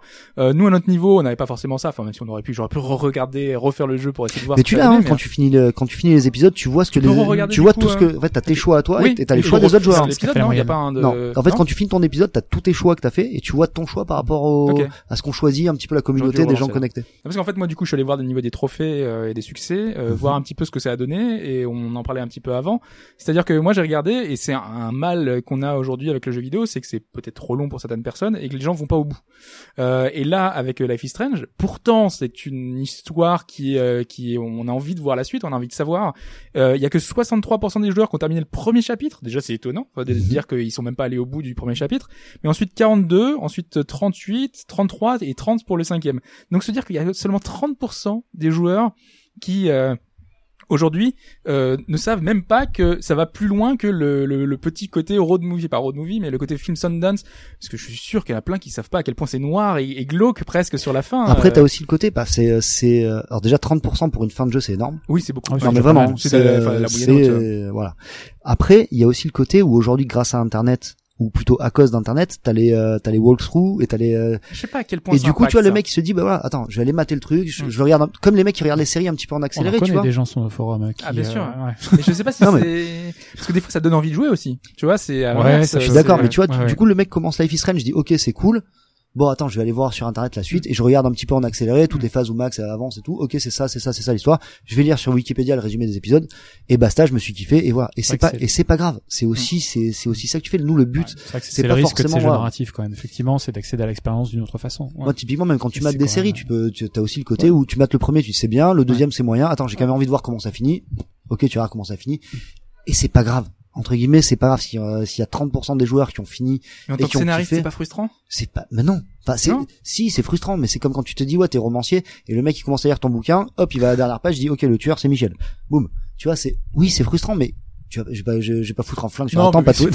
tu vois, je- non, déjà, je suis hyper content que les gens aient autant kiffé Life is Strange et se soient autant appropriés à faire des fanfictions, à écrire, à réécrire dessus et tout. Je trouve ça absolument grandiose. Donc non, je peux pas être, euh, je peux pas être triste de ça. Mais c'est le grand regret à chaque fois. Moi, je, je vois des gens qui disent, euh, oui, j'ai joué 20 minutes à tel jeu, et puis ils se disent que, bah voilà, le début m'a pas plu, donc du coup, je vais pas au bout. Et, Alors je- ça, putain, c'est chiant parce que le début il est vraiment bien, putain. et surtout, ouais, on essaye d'accrocher le joueur finalement. oui. Il y a, il y a non mais attends, c'est bah, c'est c'est comme dans un film, c'est t'as le un film tu réussis le début et ta fin. Et limite t'as réussi ça, tu peux dire le milieu ouais c'est un peu chiant, mais c'est quand même super bien quoi. et du coup voilà, Life is Strange, on a essayé de faire un début qui claque. Enfin bon. Oui, bah, surtout. Mais tous les goûts, et mais, tout, et puis euh, après, après, encore une fois, tous les goûts sont dans la nature. Voilà, c'est il y a des gens qui sont pas faits pour ce genre de jeu et c'est pas grave. Et les expériences narratives sont encore plus clivantes parce que finalement, ça va vraiment Ouais. dépendre de nos goûts. Et puis hein, c'est surtout ensuite, ouais, moi j'adore les jeux narratifs, nanana, ouais, mais par contre j'ai pas aimé cette histoire. Et c'est super cool parce que du coup ça permet de discuter, ça permet de convaincre et euh, ouais, je suis pas là pour dire Life is Strange c'est le meilleur jeu du monde et allez-y l'histoire est grandiose, mais en tout cas nous on y a mis notre cœur. Enfin tu vois, on, on l'a fait vraiment avec le beat quoi. Et je pense que c'est aussi pour ça que le jeu a fonctionné, qu'on a une aussi belle fanbase et qui suit le truc parce que c'est ultra sincère et c'est euh, voilà c'est c'est nous quoi et du coup toutes les critiques un peu négatives les rares critiques négatives qu'on a eu sur Life is Strange je les prends personnellement je chope le numéro du mec je vais chez lui et je le tabasse Enfin, voilà. Évidemment, c'est normal. base la base La base. Euh, Alphonse, est-ce que tu avais euh, quelque chose à rajouter? Parce qu'on a déjà vu beaucoup de choses sur Life is Strange, mais je pense qu'on on aurait pu en parler encore euh, longtemps. Les références peut-être? Oui, les références, c'est vrai. Ouais, c'est quand même une question qui était euh, qui est assez importante. Et moi, j'ai vu, enfin, j'ai vu plein de choses quand j'ai joué à ce jeu et des bonnes références en plus. Donc c'est pour ça que le jeu, le jeu m'avait beaucoup plu. La première référence c'est Donnie Darko, ouais, à fond qui est l'un de mes films préférés de toutes les façons. Donc c'est Euh, C'était Ça tombait bien. ce qui m'a aidé peut-être à voir des choses un petit peu en avance, mais euh, mais peu importe. J'ai trouvé ça, j'ai trouvé ça assez euh, assez grandiose. Donc euh, pour ceux qui ne connaissent pas le film, euh, sorti en 2001, beau casting, hein, euh, Jake Gyllenhaal jeune euh, dans ses débuts, enfin pas son premier, pas- c'était pas tout à fait son premier film, mais c'était C'est-à-dire un de ses premiers mieux films. jeune que maintenant? Oui. Non. Le je vais débat. quitter cette table. On a lancé. Drew Barrymore, Patrick Swayze. Patrick Swayze, oui, bien sûr, exactement. Et puis euh, Mary McDonnell, euh, la, euh, la présidente Roselyne dans euh, Battlestar Galactica, pour ceux qui savent. Euh, Battlestar. Donnie Darko qui nous raconte l'histoire de Donnie qui échappe à la mort en écoutant une voix dans sa tête qui lui dit de sortir de sa chambre immédiatement, puisqu'effectivement, quelques secondes après qu'il euh, s'exécute, un réacteur d'avion tombe et manque de le tuer. On apprend un petit peu plus tard que c'est Frank, un lapin géant et son ami imaginaire, qui lui a dit que le monde prendra fin dans 28 jours et le pousse à commettre euh, tout un tas de délits. Quand j'ai joué, j'ai vu Donnie Darko sur beaucoup d'aspects, des aspects que tu as déjà mentionnés. Le premier aspect, c'est euh, c'est l'une des premières choses que tu nous as que tu as dit tout à l'heure quand tu as envisagé le jeu, c'est teen movie. Oui. Je veux que ce soit un film d'adolescent. Ouais. Donnie Darko. Enfin, je veux, en fait, je veux parler des adolescents. Je veux parler des veux, adolescents. voilà, parler de cette période-là qui est pour moi la plus belle et la plus traumatisante période de, de ta vie. Ouais. Où t'as, t'es tellement boulette, t'as tellement de changements, t'as tellement de trucs qui changent. Enfin, c'est, Faut rappeler, j'ad- t'as 70 ans. hein. Ouais, exactement. Ouais, voilà. C'est Non, mais j'adore, j'adore, je veux dire, j'adore les adolescents. Ça, je peux aller en tôle pour ça, mais j'adore écrire sur l'adolescence, vraiment, parce que j'ai, euh, voilà. Et Hier, j'avais coup, lu une anecdote sur euh, le, le fait que tu te serais renseigné d'une manière un petit peu euh, détournée euh, pour euh, auprès des adolescents pour essayer de comprendre comment est-ce qu'ils parlaient aujourd'hui, tu vois. Qu'est-ce est-ce qu'un adolescent aujourd'hui c'est ça. Ça. non, on s'était fait des faux profils. Voilà, justement, c'était non, mais pour pour aller se faire pote avec des des jeunes dans l'Oregon, vraiment, et euh, et suivre. Surtout, tu vois, dès que tu deviens pote, tu peux t'a- t'accèdes au wall sur Facebook, etc. Et du coup, bah, tu vois ce qu'ils se racontent, tu vois les photos qu'ils prennent d'eux entre eux et tout. Et du coup, bah, ouais, mais c'est comme ça aussi. Eh oui, quoi. non, bien sûr. Ouais. Voilà, moi je suis désolé, enfin tu vois, j'ai pas 16 ans, j'habite pas dans l'Oregon. Du coup, voilà, comment et euh, non mais voilà, c'était euh, effectivement oui Donnie Darko à fond pour justement cette espèce de tristesse nostalgique Le de temps, l'adolescence. ouais, le quoi. film sur l'adolescente, ouais, c'est un c'est un, c'est un grand motif aussi du euh, du film. Hein. Il y a une question même spécifique. Je sais pas si tu te souviens de la scène. Il y a une scène assez culte où un espèce de, de comment dire de gourou euh, vient dispenser sa bonne parole dans un lycée. Et il y a un gamin qui lui demande mais comment je sais ce que je veux devenir quand je suis grand? Et le, le, le, le, le, le gourou donne une réponse absolument ban, enfin un truc absolument bateau. Et l'autre, il lui a dit, mais euh, comment tu veux savoir ce que tu pourras devenir quand tu seras grand? Denis Darko, à un moment prend la parole et, et lui dit ça. Euh, le temps, bon, la dimension, euh, l'aspect temporel, ça, je reviens, je reviens pas là-dessus. C'est quand même assez, c'est quand c'est c'est assez évident. La réflexion sur les choix, sur ce que ça signifie de devenir adulte, la transgression, la fatalité, les timelines alternatives, le côté jeu et film indépendant aussi qui ressort, euh, qui Tout ressort énormément, euh, qui ressort énormément dans le jeu. Euh, des images aussi que je ne décrirai pas pour pas spoiler le pour ne pas spoiler euh, le jeu la musique aussi. Mm. Euh, la musique c'est extrêmement Ça, c'est extrêmement parlé, mais ça donne la couleur a- du, a- titre. Tout ça, donne la couleur du titre. Il y a deux choses dans Donnie Darko. Il y a le premier c'est le, le- des musiques assez euh, classiques des années 80 le film se passe dans les années, à la fin des années 80 avec pas mal de tu as notamment euh, t'as Joy- enfin de, de, de Cold Wave ou de la, de la musique euh, britannique. T'as Joy Division notamment Alors, juste une mini Tears for parenthèse. Fears ouais Euh, au niveau des musiques, euh, quand tu écris le script, il y a certains, par exemple, euh, romanciers qui te disent euh, au est-ce début que, de, que de livre, ouais. voilà, euh, il faut tel ou tel type de musique. est-ce que serait demandé dans est-ce que, est-ce l'ambiance. que t'avais alors. ça en tête? Alors, on avait dès le début, comme je vous, comme je vous voilà, on savait qu'on voulait faire un film Sundance, enfin, un jeu vidéo vraiment inspiré de ça, et du coup, on avait ce côté folk. On voulait Ouais. vraiment Ah, le- bah, la couleur folk mort, ouais. dès le début. Après, voilà, on a, on a cherché des, euh, ce qui correspondait, groupes, etc. Mais on savait que c'était cette couleur-là dès le début. Et là, j'en profite pour faire une petite parenthèse. Voilà, Life is Strange, c'est un grand jeu et euh, je l'assume totalement ce que je suis en train de dire, mais pas sur- pas pour le scénar, c'est pour le tout. Justement, parce que la réelle, elle est super, parce que la direction artistique Ah est oui, super, parce que la musique est super. C'est c'est ce tout-là qui fait que le jeu est super cool et, euh, et hyper bien. C'est pas juste par rapport à son histoire. Je pense Non, que sûr. y a- comme Là, on, là on on, en a parlé au début. le cas sous le cas, Exactement. Mais voilà, scénario. je, je, voulais, juste le préciser en disant voilà, c'est, c'est pas juste un, un jeu avec une bonne histoire, c'est vraiment un tout qui fonctionne là. Et euh, du coup, voilà, typiquement Donnie Darko, tout ce que tu dis là-dessus, c'est voilà, c'est un bon cast, une bonne zik, une bonne direction artistique et une réelle super et une super histoire. Ouais. C'est ça qui fait que le film est grand, quoi. Ouais. Et oui, c'est une vraie ref assumée. euh, D'accord, ok, très bien. Moi, je suis content d'avoir euh, retrouvé une référence là-dedans. Et également dans la musique qui était géniale. Moi, j'adore la musique, le, le musique du menu, par exemple, qui est en général quelque chose d'assez, Mm. bon, qui est à la fois travaillé parce que le mec va souvent l'entendre et un peu expédié parce qu'il faut pas mettre non plus un thème trop marquant. Il y avait le Jonathan, tout, ouais. Morali. Jonathan Morley, oui, euh, j'allais y venir, mais euh, je trouvais ça, euh, je trouvais ça, c'était très réussi avec une thématique, enfin quelque chose de planant, de mystérieux et de, de simple à la fois. Mais sinon, pour répondre à ta question, euh, j'écris sans musique. Chris, ouais, jamais. d'accord. Non mais jamais.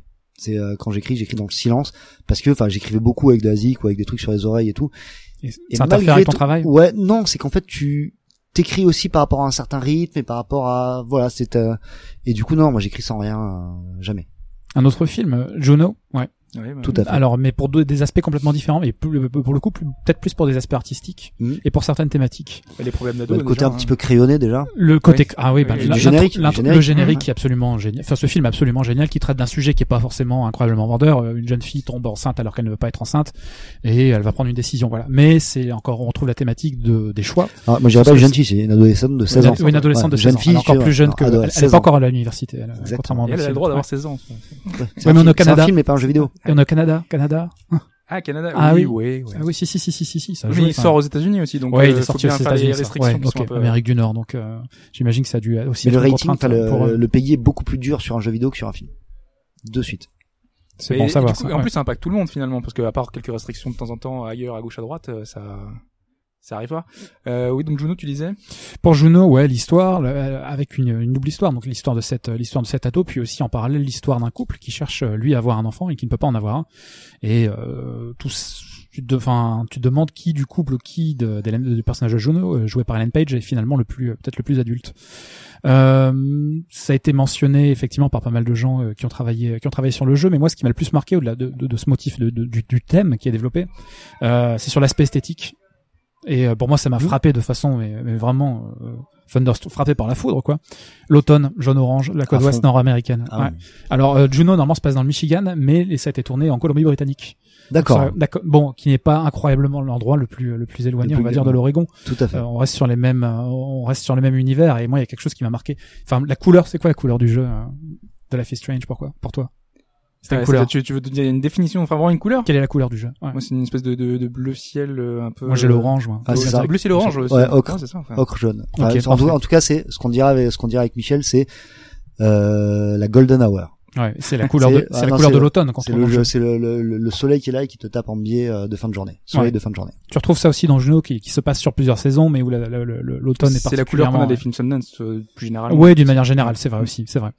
Euh, dans l'esthétique, euh, dans le, le, le, le personnage aussi de l'adolescente en marge, dans les références à la musique, Maxine et sa guitare, qui renvoie un petit peu, je Mm. trouve, au personnage euh, qui est joué par Jason Bateman dans le film, qui est lui, lui guitariste, qui aurait voulu être guitariste de rock, mais qui se retrouve finalement plutôt à faire des musiques pour les euh, pour la publicité, euh, les- la, musique folk aussi, qui est extrêmement marquante. Tout à l'heure, tu parlais du folk, et là, c'est c'est ça, ça saute aux oreilles, si je puis dire euh, avec euh, les Moldy Peaches et puis euh, la chanteuse notamment euh, dont je vais retrouver le nom euh, Kimia Dawson et les- si tu écoutes enfin tu peux te créer une soundtrack si tu veux où tu mets d'un côté euh, la musique de Juno et de l'autre côté tu mets la musique de Life is Strange et tu vas tout à fait retomber sur tes pieds et tout ça va t'évoquer finalement le finalement le, En fait, le même l'idée, c'est de univers donner envie. Euh, C'est les gens qui ont vu les deux films et ils se disent ah bah tiens, ouais, c'est vrai que ça peut m'intéresser du coup. Si Vous avez vu les deux fait, films et que vous n'avez pas euh, fait le jeu, allez-y. Si vous avez fait le jeu et que vous n'avez pas vu les films, allez-y. Mais moi, ce, qui, ce que je voulais savoir, effectivement, c'est c'est- c'est- ces références, euh, ces excellentes références me sont venues de façon aussi, aussi marquée. Je voulais vraiment tester mon hypothèse avec quelqu'un qui a des infos de première main, disons. Et c'est entièrement assumé. Et oui, c'est noter nos références, nos moodboards, nos, euh, nos trucs, nos références d'écran, nos captures d'écran. Ça va être ça, ça va ressembler à ça et tout, à fond. Très et bien. ça, plus après d'autres trucs un peu moins, enfin de tous les romans de Stephen King. Oui, c'est- bah, le côté euh, Small King, Town America, mais notamment. Exactement. Enfin, Ouais. moi, c'est le mec qui m'a appris à écrire. Donc, euh, Ouais. une des premières critiques qu'on avait sur, euh, qu'on avait mis dans le trailer, c'était like Stephen King novel meet Twin Peaks. Je suis ok, c'est bon, je peux mourir. Ouais, Twin Peaks. Tout ouais, va bien. ouais, bien sûr. Mais c'était vraiment, Ouais. c'est plus le côté Stephen King qui c'est vraiment enfin. Buffy aussi vachement.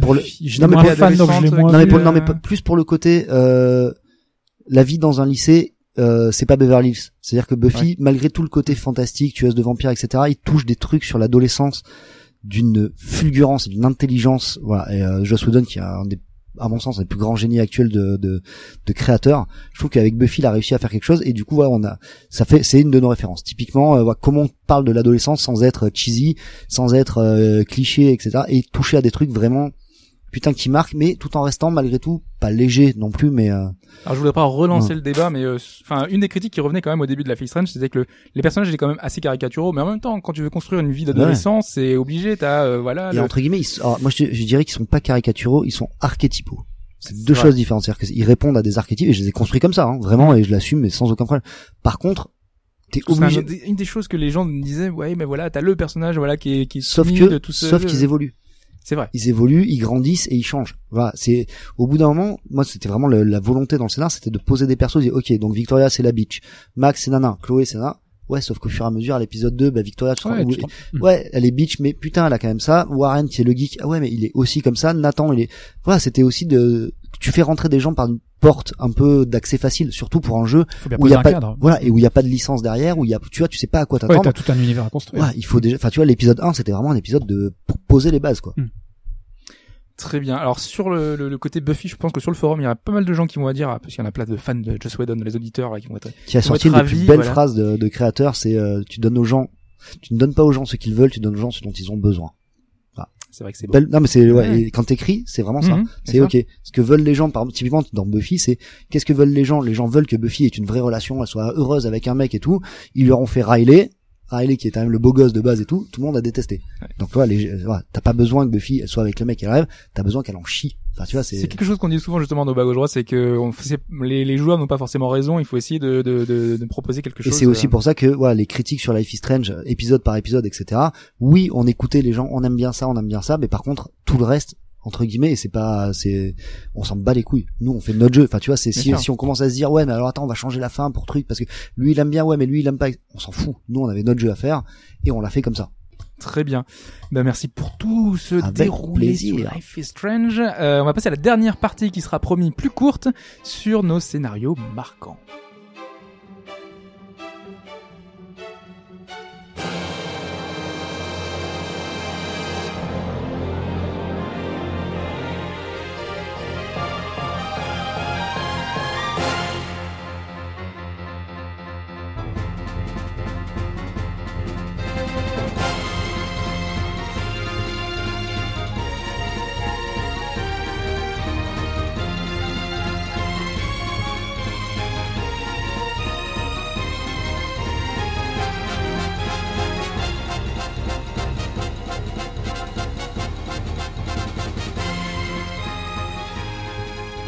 On va commencer avec toi, Alphonse. Le- L'idée c'est de reprendre un peu des titres qui nous ont marqués dans, dans, dans l'histoire du jeu vidéo qu'on n'aurait peut-être pas déjà évoqué euh, pour le moment et qui euh, parce qu'il y a certains genres notamment euh, qui, qui revenaient et qu'on n'a pas encore du tout parlé Ah, du tout. Je vais commencer par une blague peut-être. Par une blague, Mon oh, scénario bah, préféré. une blague si tu Mon veux. scénario hein, préféré. c'est- Mon scénario préféré, c'est celui que je fabrique dans Civilisation qui me permet d'écrire Ah bah, exactement ah l'histoire bah, qui m'intéresse. forcément, ouais. Voilà.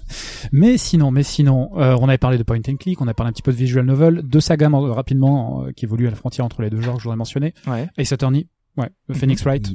Euh, on a chroniqué les deux derniers épisodes euh, dans le podcast. Je crois que j'étais là les deux fois d'ailleurs. De Phoenix Wright? Ouais. Ouais, on a même fait la saga et tout. On, a a fait la saga. Oui, oui, exact. On a même un numéro dédié effectivement. Oui, retournez vous réécoutez les podcasts. Il y en a quand même une 200, de plus de 200, donc euh, vous avez regardé du sujet. Euh, Ouais, un jeu, un jeu qui m'est qui m'est cher parce que le scénario est absolument central dans tous ses aspects, dans l'histoire qui a fait le coup et pourquoi, dans le récit. Ouais. Bon, pour boucler la boucle avec le Eh propos hein, euh, introductif du podcast, le récit, donc tous les rebondissements, et puis la narration avec cette mise en scène, avec cette musique qui s'accélère quand tu mets le doigt sur euh, sur un indice, Objection. et, et l'invective effectivement de, de l'avocat d'en face. Euh, parce que pourquoi Ace Attorney Parce que le jeu consiste vraiment, enfin là on parlait de, de fusion entre le gameplay et le, et le, et le scénario, parce que le jeu consiste précisément à déconstruire le scénario, à déconstruire l'intrigue lentement, phase par phase, et à déplier euh, cette espèce de cette espèce d'origami qui a été euh, qui a été posé par les scénaristes qui doivent être euh, incroyablement doués pour créer des histoires. de situation sur retournement de situation avec le personnage qui se décompose avec euh, Le- les motifs sont pas mal, c'est Mm. toujours des histoires. T'as un petit peu, t'as une petite poésie parfois dans certains, Ouais. euh, dans, dans certains, dans certains meurtres. Tu les vois pas venir. Il y a énormément de rebondissements. C'est pas non plus. euh, et pourtant on, va- on te montre quand même quelque chose, c'est un peu comme Colombo, où tu, tu sais vers quel point tu dois arriver mais il y a toujours mais quelque tu chose sais jamais exactement. Oui, Ouais. exactement par où tu vas aller. Ouais. Donc ça c'était, euh, c'est quelque chose. bribes, hein, c'est mais pour rester dans le justement dans le visual novel, euh, moi il y avait euh, enfin un des je pense des meilleurs scénarios de visual novel, je pense que c'est Stan's Gate, c'est-à-dire un scénario de, de, de jeu vidéo tout court euh, qui gère vraiment magnifiquement les voyages dans le temps et euh, Mm. pour le coup, c'est ça fonctionne très très bien et c'est parfaitement écrit et maîtrisé et je trouve que voilà, pour rester juste dans le thème, voilà, la parenthèse fermée. Ah bah Tu tu peux- tu la peux rouvrir continuer. parce que j'allais mentionner Zero Escape aussi. Ah bah bon, ok, on est resté dans la même thématique, allez, c'est parti. euh, en termes de voyage dans le temps, qui est beaucoup moins convaincant sur le gameplay, je trouve, par rapport à. la- non, Oui, il y a même eu une version qui est sortie sans les puzzles. sans les euh, puzzles. ouais. moi, moi, je, moi, je, moi, je suis puzzle game. J'adore. Donc, enfin, j'adore. Ça me va. Ça passe. Mais dans, dans le dans le gameplay, intrinsèquement, je préfère quand même celui Ah, assez si largement jamais celui joué à. Zero Escape, euh, c'est une, une, une genre, enfin, on peut parler du premier où on arrive, on est dans un bateau, euh, l'eau qui va monter, on sait pas, on, on sait pas ce qui s'est passé, on n'a pas de souvenir de comment c'est, on est dans ce dans ce bateau et il y a l'eau qui monte. Il va falloir se sauver. En fait, c'est un Tu- escape pas- game. t'as pas but, fait Zero Escape de sortir. Non, alors j'ai Oh fait, là là, je crois- alors j'ai pas fait ça. J'en ai fait un autre où justement tu te réveilles dans une espèce de pièce, tu sors et en fait tu te rends compte qu'il y a plein de gens autour de toi et en fait c'est euh, comment sortir de ce truc-là. Ah, c'est euh, un peu ça. Comment il s'appelle C'est peut-être la Sur suite, 3DS. euh, Euh, attends, euh, la suite donc de Zero Escape, c'est Virtuous euh, Last Reward, Ouais. c'est ça. Et ben voilà, C'est bah, le deuxième. c'est le deuxième. Ouais. A dit un pas de conneries, c'est ça le pitch. euh, Mais oui, bien sûr, c'est ça. une bêtise. Si je l'ai fait. Ah, Et ouais. pas, je l'ai pas fini donc. Euh... Ah, bah alors là, bon, alors, Le euh, scénariste qui a écrit le jeu est très triste. Il est triste. ouais. Exactement. Ah je fais ouais. partie des des des, Voilà, des 30%, là. Exactement. ah, cette saga est absolument, absolument incroyable. Moins vraiment, convaincante, moi, je pense, sur le gameplay. l'occasion de continuer. enfin, Mais ça, ça le jeu t'amène encore plus loin par rapport à, euh, les histoires sont sympas le, le, le- ce qui est raconté dans ce qui est raconté dans Phoenix Wright est sympa mais Zero Escape t'emmène tellement plus loin dans une un motif de science-fiction matinée de science pure et dure et d'ésotérisme Et d'horreur. Enfin, d'horreur traumatisé, et, le, passage. et le, le, le récit aussi la construction du récit les éléments et où est-ce où est-ce qu'on est exactement? Euh, à quel endroit on est à quel moment on est. Oh, tu, tu, tu n'as même pas ça. Et surtout t'as quelque chose t'as un plaisir enfin euh, un plaisir on va dire euh, que tu ne consens que qu'en certaines circonstances. Tu sais que t'es complètement manipulé. Et c'est absolument c'est c'est jouissif c'est absolument jouissif. Parce qu'à chaque fois le dénouement de chacun des jeux qu'on pourrait il vaut mieux les faire les trois il vaut mieux les faire dans l'ordre chacun les uns après Mm. les autres. Mais le, au moment de la résolution finale t'as un, t'as un sentiment de comment dire Et au final, c'était ça. et au final, et au final, c'était ça. Et tout est cohérent et tout s'explique et tout se déplie parfaitement. Mm. Et ça, c'est absolument, euh, c'est absolument prodigieux. Et pour sortir, euh, pour, euh, pour, pour conclure un petit peu sur les scénarios qui ont pu me, qui ont pu me marquer, moins sur les aspects de, de scénario d'histoire, mais plus sur la mise en scène et sur la narration. euh, Red Dead Redemption. Moi, j'avais adoré. Je trouvais ça absolument fantastique. Je suis pas super fan de western. Je ne l'étais pas, du moins à l'époque, parce qu'après j'en ai regardé pas mal. Tu as tout enchaîné les D'ailleurs, Morricone. aparté, aparté sur les westerns, Brimstone est exceptionnel. Il vient de sortir là, c'est sublime. C'est dit. Voilà. C'est la recommandation du jeu. Brimstone. Brimstone, C'est l'argile, ça, non Je sais plus. Je sais pas pourquoi je veux le traduire d'ailleurs. Bon, Ouais. bref, peu importe. Fais-le. je sais plus. Ouais, Red Dead Redemption avec ce motif, laver son nom, retrouver son honneur, son honneur et démarrer une autre vie dont on sait qu'elle ne sera pas possible, avec toutes ces péripéties et puis avec l'histoire plus générale, l'histoire de John Marston, mais l'histoire aussi plus générale euh, qui est racontée et qui est romancée, qui est le- la fin du western, le western crépusculaire, avec une mise en scène absolument troublante et j'en vais voir des passages clés avec la bande originale, un morceau qui joue qui est absolument fantastique, une lumière particulière, un plan de coupe très particulier. Et euh, enfin moi je, je ça m'a mis sur le cul et euh, vivement le vivement le prochain quoi. Dans, dans- tous les jeux où euh, qui ne sont pas pour lesquels le, le, le, le- scénario n'est pas absolument central comme peuvent l'être euh, les visual novels ou les point and click pour moi c'est celui qui m'a le plus marqué. Peut-être parce qu'il se rapproche c'est peut-être l'un de ceux qui se rapproche le plus du cinéma peut-être je sais pas. Ah, J'ai beaucoup aimé aussi Red Dead Redemption. Vraiment, c'était très cool. Ouais, vraiment euh, marquant, même si moi j'ai lâché au bout de 5 heures. Voilà, c'était l'occasion de. Bien joué, bien joué. Voilà. Donc il y a des les jeux à 30%. Voilà, je- là j'en fais partie. le scénario m'a pas suffisamment. Tu vois, il y a un peu trop de liberté. Moi, on m'a dit j'ai un cheval et j'ai envie de tout faire. Et là, je me dis bah. Bah, prends en le temps, fais pas tout en cinq le heures. en 5 heures, j'ai fini le jeu. Non, mais c'est t'as une tentation en fait de, de, de plein de choses et tu te dis est-ce que je suis la trame? Mais si je suis la trame, je vais perdre plein d'intérêt parce qu'il y a plein de petites choses à faire. Et au final, vu que la trame euh, m'a pas accroché suffisamment dès le début, du coup, j'ai pas, je suis pas allé. C'est ça aussi, c'est important le début, le, qui est. Écoute, je, je, je- voilà, Ouais. comme. Ouais. Non mais tu vois les goux et les couleurs. Oui. Non mais voilà, c'est. J'imagine euh, voilà. On va pas essayer de te convaincre. Tu ne le referas pas de toute façon. non, Non, bah non. évidemment que non. Même si je, je voulais, hein, je l'ai, toujours, je l'ai acheté. Ne te mens pas toi. Il pas trop tard. Euh, moi, je voulais citer deux jeux euh, avant de te donner la parole. Euh, un des premiers titres euh, au départ que je voulais citer, c'était Portal, euh, parce que euh, pour moi, donc on part d'un projet étudiant, on part d'un concept, vraiment d'un concept avec le, Gravity Gun, enfin la possibilité de créer des portails pour rentrer d'un côté dans l'autre et pouvoir jouer avec la physique, c'est absolument grisant et on se dit que ça va suffire lui-même. Sauf que Valve a réussi à créer quelque chose, une histoire, un univers autour de tout ça et c'est quand même très très fort Et sans cinématique. sans cinématique, vraiment intégralement au bougeant, à la vue, la première personne, c'est très très fort. Sachant qu'en plus, et je pense que c'est peut-être même pour ça que ça marche aussi bien, c'est qu'ils ont eu énormément de contraintes. Et j'ai, on a pu voir les post-mortem euh, pour expliquer un petit peu comment est-ce qu'ils en sont arrivés là. Euh, ils se sont dit que au départ ils voulaient mettre des personnages, mais ils se sont dit que les animateurs ça coûte trop cher, donc du coup ils mettent aucun personnage. Ils ont euh, la contrainte d'utiliser le moteur euh, source et de réutiliser le plus d'assets possible parce que c'est un petit projet donc du coup, voilà, ils réutilisent tout ce qu'ils ont déjà utilisé auparavant et ça fonctionne vraiment bien. Et euh, dernier euh, truc, ils ont utilisé un placeholder pour la voix de GLaDOS à l'origine parce qu'ils voulaient juste mettre une petite voix par-dessus et c'est un petit truc enregistré avec un truc sur le net que vous pouvez trouver avec la voix, le petit commentaire. Ils ont fait, ah tiens, c'est drôle. Et, et ils sont partis là-dedans.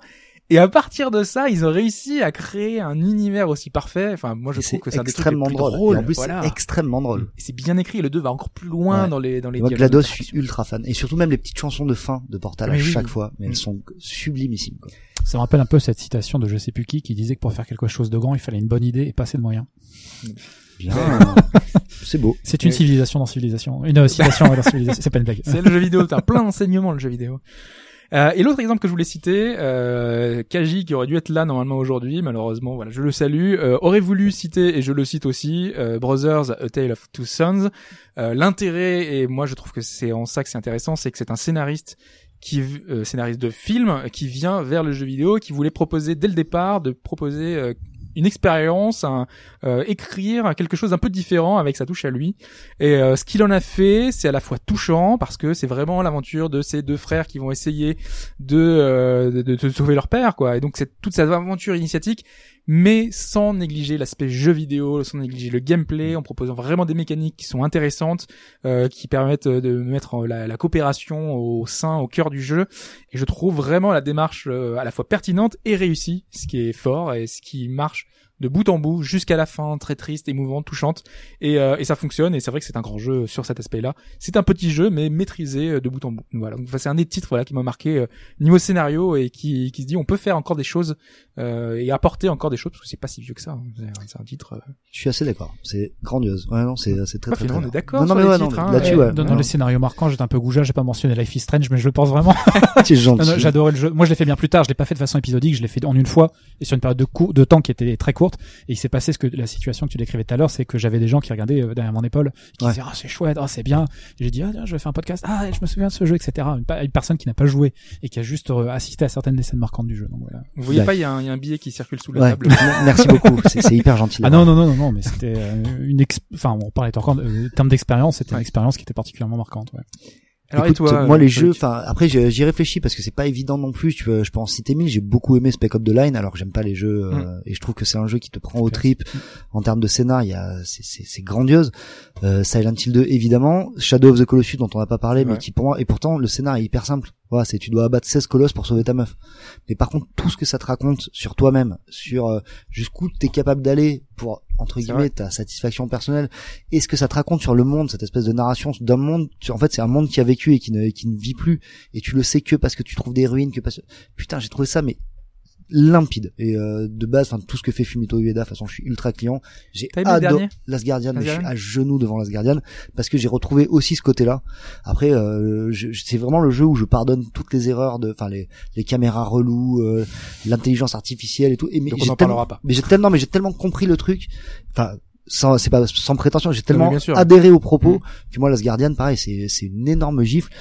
Après voilà, des, des, des scénars marquants, euh, tout, tout, ce dont on parle depuis tout à l'heure, Gone Home. euh, après, il y a les scénars comme Mass Effect que j'ai trouvé bien foutu, mais qui me parlent pas. Enfin, tu vois, qui me, Ouais. qui me touche pas. Je trouve que c'était bien raconté, c'était bien fait. Il y a un vrai travail sur l'univers, il y a le codex qui vient enrichir vraiment tout ça. Et je maintiens que ouais, euh, Last of Us, c'était vraiment, vraiment super. Je trouvais qu'il y avait Non, un- mais oui, Enfin, mais sur- non, mais pour la relation, je trouve que la, la relation entre euh, un père de substitution et enfin un père et sa fille de substitution, ça, enfin ça m'a énormément touché. Je trouve que ça a été fait super finement et euh, voilà. Donc euh, non, il y en a, il y en a beaucoup. Je t'avoue que là j'en ai, j'en ai un peu Mm. mille en tête, mais euh, voilà, c'est euh, c'est tous ces tous ces jeux-là en fait qui enfin sensibles, qui qui te parlent vraiment de quelque chose de Qu'on peut être de- certaines fois des inspirations peut-être à fond. pour. euh, ah ouais, non, c'est pas des inspirations entre guillemets ou plus des références en disant ouais, il Mm. faut arriver à ça. Cette scène-là, elle est tellement grandiose que ouais, si je peux pas me permettre d'écrire un truc un T'as peu une scène ça en particulier peut-être sans trop spoiler mais que que tu vois, que tu imagines, que tu dis tiens j'aimerais bien le reproduire dans un prochain jeu peut-être. non, mais typiquement, tu vois, une scène dans The Last of Us qui est toute simple, où tu vois euh, le héros qui est en train de conduire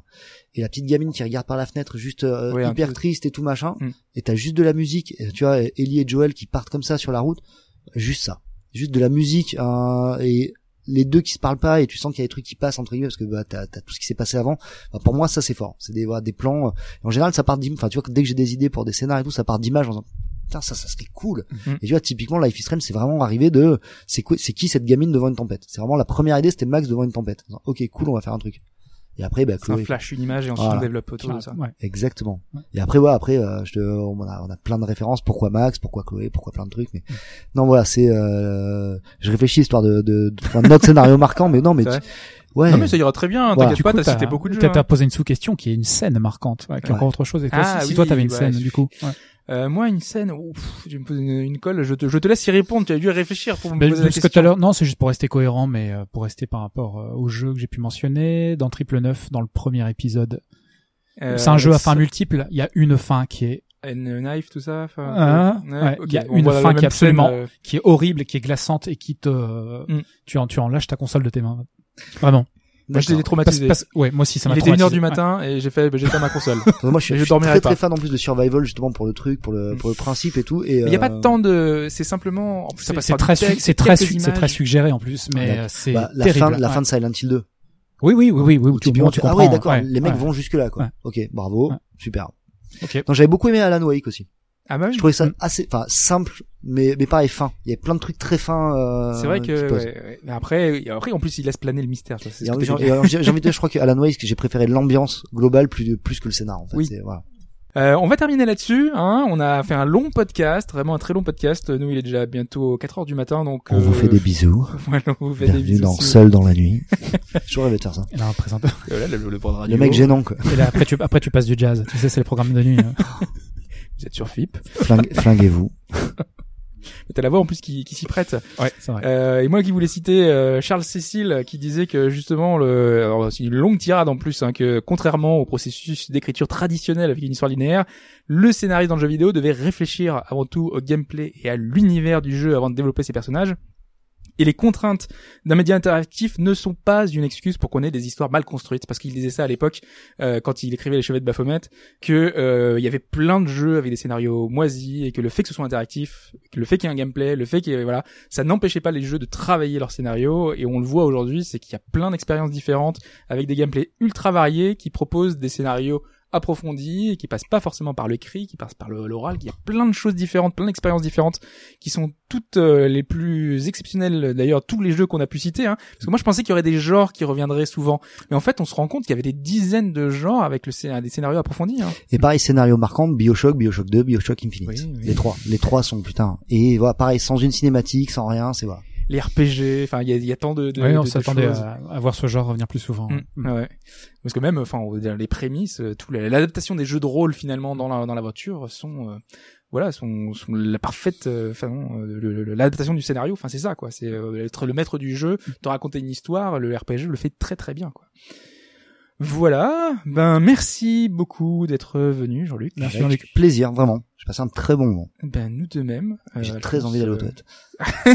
Tu vas pouvoir juste après. Euh, on, on- bah, merci Alphonse. Voilà. C'est pour moi. Euh, merci de nous avoir écoutés. Si vous, si ça vous a plu, vous pouvez mettre des petites étoiles sur iTunes. Vous pouvez nous suivre sur les réseaux sociaux pour voir les prochains podcasts qui vont venir. On se retrouve sur le forum si vous voulez mettre des commentaires, si vous voulez reparler du jeu. Nous, on se retrouve dans quelques minutes pour le supplément, pour ceux notamment qui utilisent Patreon. Euh, donc le petit supplément qui va être de parler un petit peu plus, euh, voilà, en mode détente de n'importe quoi. Euh, et on se retrouve tout de suite. Et pour les autres, dans deux semaines. Ciao tout le monde. Bisous, merci.